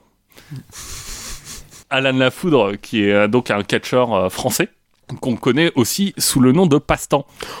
Oh Sérieux, il était catcheur? Il a été catch... Enfin, apparemment, il a eu une vie euh, complètement incroyable, Passe-temps. Il a été euh, dans des gangs, je crois. Enfin, et- Donc, il a été catcheur. euh, Il eut un temps à Foura, en face du Oui. Fort Boyard. Il y avait le musée du Fort Boyard. J'y étais allé. J'avais acheté une boule à neige Fort Boyard très élégante. Et il y avait notamment des affiches où euh, c'est là que j'ai découvert que Passe-temps avait eu un passé de. Voilà, mais euh, malheureusement, les audiences de Fort Boyard euh, début des années 2000 ont un peu baissé et donc on a réduit la voilure en termes de nains. On en a gardé que deux, donc euh, malheureusement. Plus Passe-temps? Ils ont viré Passe-temps? Non, ils ont gardé euh, Passe-Partout et Passe-Muraille, je crois. Parce que Passe-Partout, il fait de la musique, c'est normal. Oui. voilà, c'était ma, ma petite histoire du catch des nains. Non, mais c'est marrant ce que tu disais sur euh, les, les opportunités. C'est que, en fait, un catcheur, c'est un performeur. Il y en a plein qui sont acteurs, euh, qui, qui sont bons acteurs en plus, pas tous. John Cena, pas terrible en tant qu'acteur, mais The Rock, il est pas mal maintenant. Le mise non, mais qui, est, qui, Ouais, ouais, qui a une, complètement. qui a une vraie carrière de- d'animateur télé en fait. Ah ouais? Ouais. Ah oui, oui, si, c'est vrai. Il anime des jeux. des trucs, euh, ouais, ouais. Mais, euh, enfin, pour les nains, en fait, il y a qu'un seul Peter Dinklage. Et il peut pas y en avoir beaucoup plus. Il y en a deux, il y a Minimi aussi. Oui. non, mais je veux dire, il y a, Mais oui. il y a à part Peter Dinklage, bon, bah voilà, il est, Ouais. c'est le nain célèbre. Et il y en, tant que Peter Dinklage sera en haut de l'affiche, il va pas y avoir beaucoup de place pour d'autres. Oui. Et... Enfin, dep- depuis que Giant Cuckoo est mort. Oui. non, mais c'est un peu le cas pour tous les gens qui ont des, des physiques particuliers. Et en tant Oui. que comédien, euh, de temps en temps, tu reçois des annonces, euh, cherche euh, comédien particulièrement laid. bah, faut le savoir, en fait. Si tu veux être performeur et que tu es Mhm. particulièrement laid, bah, il n'y a pas énormément de choses que tu peux faire, quoi. Et quand t'es nain, bah, c'est pareil. Et t'as le droit d'être performeur, euh, Ah oui. de vouloir être performeur nain. Moi, pour finir, je me suis posé une question. C'est comment se fait-ce qu'un sport ou qu'un loisir qui est autant empreint d'homoérotisme ne soit pas plus proche de la communauté LGBT Parce que c'est quand même assez macho euh, le, le catch. Alors, euh, au Mexique, euh, parce que c'est la, la- la culture macho de la lucha libre, mais euh, la WWE, jusqu'à il y a pas très longtemps, bon, j'ai un peu euh, arrêté de regarder, mais jusqu'à il y a pas longtemps, il n'y avait pas de catcheur euh, ouvertement gay. Il y a Goldust, non? Il y a. ah, Mais Goldust, c'est une créature un peu étrange. oui, c'est. C'est une créature des années euh, 80-90 où effectivement il ne faisait pas forcément dans la finesse à l'époque. Et malheureusement, mais c'est vrai que hum, tout du moins à la WWE, il y a vraiment très peu de personnages qui sont écrits avec un- une orientation sexuelle. Tu en trouves plus dans le catch indépendant, tu en trouves plus euh, dans d'autres fédérations. Mais à la WWE, oui, euh, Ça reste un peu conservateur. ça quoi. reste très conservateur et on revient de loin parce qu'effectivement, Guillaume parlait de l'attitude era où, euh, où il y avait plus de combats de nains, où on les avait remplacés par des combats de filles qui s'arrachent les vêtements mutuellement et de trucs ultra lourds. Je sais que souvent, quand on parle catch, les gens sont là, genre, waouh, l'attitude era, c'était trop bien et tout, genre, pff, non, c'était ultra lourd, les gars. Trop bien parce que t'étais ado à ce moment-là. Ouais, quand t'es Ouais, ado et tout, et qui disent Oh, ils ont 10 bits à la télé, c'est trop bien. et puis il y a des filles qui montent leur sang, c'est ouf. bière. ils boivent des bières. Quand t'as 16 ans, c'est incroyable, mais quand tu regardes ça avec le recul, c'est nul. Enfin bon, je vais parce que c'est Ouais. quand même très homoérotique le catch. C'est des hommes euh, hyper musclés en slip euh, qui passent leur temps à, à se sauter dessus et C'est vrai. Et Avec beaucoup d'huile pour bébé. hein. et en fait dans la lucha libre notamment les exoticos. Donc on a parlé de, de Gorgeous euh, George Mhm. qui est son personnage c'est un dandy de ce que j'ai compris parce que je suis pas allé jusqu'à regarder des, des vidéos mais c'est un dandy euh, comme tu l'as expliqué il met du parfum et tout il a un valet il a des grandes robes mais il, il joue au roi quoi au même moment et ça c'est les années 40 dans les années 40 au même moment en Espagne en, au Mexique pardon on a un certain Dizzy Davis qui se fait appeler Gardenia Davis qui est le premier exotico, mais euh, c'est pareil, c'est un dandy. C'est-à-dire qu'il arrive, il distribue des fleurs euh, aux femmes, euh, il, est, il est bien habillé. et c'est un des premiers qui, plutôt que de porter un masque, a une chevelure flamboyante comme Gorgeous George. Et qui va lancer la mode donc des exoticos, puisque euh, au- dans la lucha libre, les méchants c'est les rudos Mhm. et les gentils c'est les technicos Tout à fait. et les exoticos passaient euh, à part. Et il va lancer une mode où donc c'est des, des hommes qui sont euh, un peu maniérés, on va dire, mais qui sont bigger than life, très apprêtés, très colorés, avec ces, ces grandes chevelures qui vont, quand ils font des matchs à défi, euh, ils vont parier leur chevelure. Donc au lieu de se faire arracher le masque, ils se font effectivement tondre sur le ring. Et plus ça va avancer, et plus ils vont être efféminés, et plus en fait l'idée, ça va être de se moquer de l'image qu'on a d'un homosexuel. Et la culture machiste euh, aidant, euh, c'est vraiment, donc c'est des rudos, presque tous, et l'idée, c'est vraiment de se moquer le plus possible des homosexuels. Sachant que jusque dans les années 80, aucun n'affirmera publiquement s'il est gay ou pas. Bon, il y en a certains dont on sait que non, puisqu'ils sont mariés, ils ont des enfants, mais... euh, Pas forcément dire grand chose. Certes, certes. D'ailleurs, Davis, Dizzy Davis, était lui-même marié plusieurs fois, mais euh, notoirement euh, bisexuel, mais pas ouvertement. C'est-à-dire qu'il l'a jamais crié sur tous les toits, Oui. quoi. Juste ça, c'est. Il avait des bons amis Ça, et des colocataires. Je pense qu'il aimait bien la vie. Donc ouais, on se moque de- de- des homosexuels plus qu'autre chose. Et puis dans les années 80, on a un certain Rudy Reina, qui est lui-même homosexuel, qui l'avouera plus tard. Euh, Au début, euh, quand il est catcheur, il est même pas exoticos. Il devient exoticos euh, parce qu'il change de, de- personnage, plus ou moins. Et il pousse plus loin, il va vraiment se travestir complètement et utiliser les codes de la culture drag queen. Mettre du rouge à lèvres, du maquillage. Il va, pendant un match contre El Santo, euh, l'embrasser sur la bouche pour euh, le déstabiliser. Et ce qui va devenir un gimmick des, exoticos, de manière générale, en fait, il va pousser le, le- le bouton plus loin, où ça va toujours être un petit peu se moquer de ce qu'on imagine être euh, un homosexuel efféminé, sauf qu'ils vont le posséder, enfin, ils vont, ils vont en, faire une force, voilà, ils vont l'incarner. Oui, d'accord. C'est euh, un peu ce, qu'on, ce dont on parlait euh, avec les émeutes de Stonewall. C'est euh, Ouais, le moment peu. où les drag queens cassent la gueule à la police, quoi. Ouais, c'est ça. Où ils vont euh, se mettre à dire, bah ouais, d'accord, euh, euh, Rudy Reina, il va lancer avec deux autres exoticos la Ola Lila, donc la vague lila, la couleur lila. Et il- va devenir promoteur plus tard et euh, il va vraiment aider les, exoticos à pouvoir s'affirmer en, tant qu'homosexuel. Il va notamment permettre à Cassandro El Exotico de, de catcher sous le nom de Cassandro et de devenir ce qu'il est. Cassandro, c'est le premier exoticos qui va gagner un championnat NWA, une ceinture NWA. Et lui est ouvertement sexu- homosexuel. Et c'est un des premiers aussi à le dire ouvertement dès le début de sa carrière et pas attendre d'être célèbre pour le dire. Et d'ailleurs, il va se faire tabasser un certain nombre de fois à cause de ça. Et leur idée, c'est de dire oui, on arrive euh, en étant flamboyant, en dansant, en étant maquillé, etc. Mais sur le ring, on tabasse des mecs. Et euh, Cassandro, quand il se bat, euh, il se bat hyper bien, quoi. Bon, c'est pas un colosse, hein, mais il fait partie des, des luchadors, un peu comme Rey Mysterio, hyper agile, machin.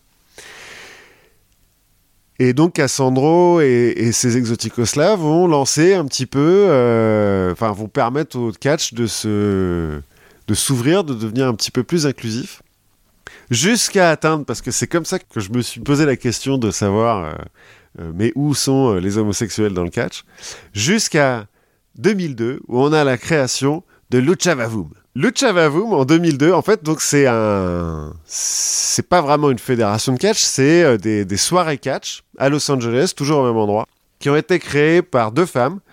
Euh, Rita D'Albert, qui à l'époque est euh, danseuse burlesque et costumière sur des films porno, donc euh, elle a pas beaucoup de boulot. Oui, donc elle a du temps libre. voilà, elle a du temps libre.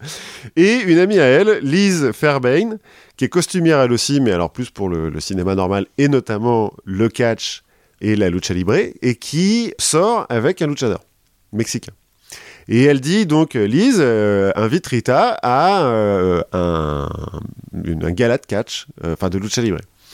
Rita d'Albert y va en disant mais qu'est-ce que non pourquoi? Enfin moi les mecs qui se battent je m'en fous et elle va là-bas et elle découvre la lucha libre et elle dit mais c'est formidable ce truc là mais il manque un truc fondamental dans leur machin. Paillettes. il n'y a pas de paillettes et il n'y a pas de danseuse. Et donc elle crée Lucha Vavoom qui mêle catch tendance lucha libre striptease burlesque au début et comédie. C'est-à-dire que c'est présenté par des comiques qui font les commentaires, qui présentent les, les matchs, euh, les, les danseuses, qui font les commentaires et pendant les commentaires se foutent de la gueule des catcheurs. Parce que moi j'ai trouvé, du coup j'ai regardé un petit peu euh, des trucs sur internet, ça se trouve. Ils abandonnent complètement le côté hyper sérieux euh, de Mhm. ce que tu disais sur la WWE à un moment. C'est un peu n'importe quoi. On a parmi les catcheurs euh, Dirty Sanchez, qui est un luchador masqué avec une moustache dont euh, le finisher, c'est de- d'enlever son t-shirt pour se le mettre dans l'arrêt du cul et le foutre sur le visage de son adversaire. On a les Crazy Chickens, qui sont deux frères habillés, mais dans des vrais complets euh, Costume de poulet. euh, costumes de poulet et qui ne parlent pas, c'est-à-dire que pendant leurs interviews, ils font quoi, quoi, quoi, quoi, mais qui euh, sont des, des, des vraiment des types qui volent partout et tout euh, pendant qu'ils se battent. Enfin, c'est des vrais, tous c'est des vrais catcheurs, sauf que euh, ils amènent un humour incroyable dans le truc.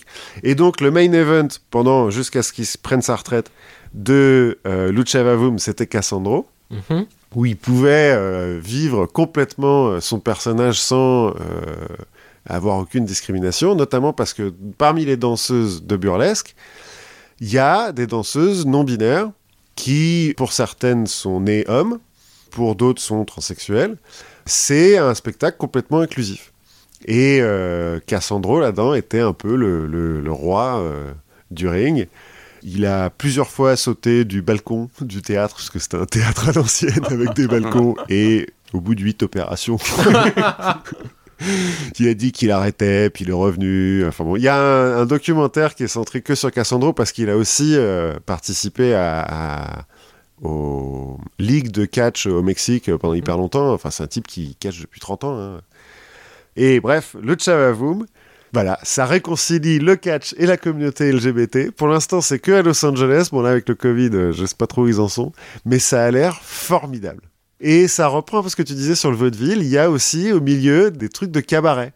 T'as euh, la, la recordman du monde de hula hoop qui fait euh, du hula hoop sur des patins à roulettes, euh, sur des talons de 17 cm. C'est incroyable. Mais en fait, euh, plus tu m'en parles, plus moi, j'ai, je sais pas, j'ai une image complètement décalée, mais je me dis, en fait, c'est le catch qui rencontre le Rocky Horror Picture Show. Ouais, grave. mais grave.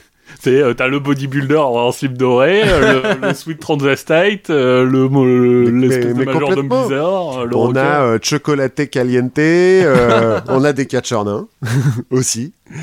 Enfin, ils ont tous des noms. euh, ils se prennent vraiment pas au sérieux, et, euh, mais ils catchent, c'est quand même du vrai catch, quoi. Enfin, tu vois, quand ils sautent du balcon, l'autre, le balcon, il est à 3 mètres et demi, 4 mètres, quoi. Enfin, voilà. C'était. Ça euh, a l'air pour- bien bien cool. Ben ouais, Ça donne vraiment envie.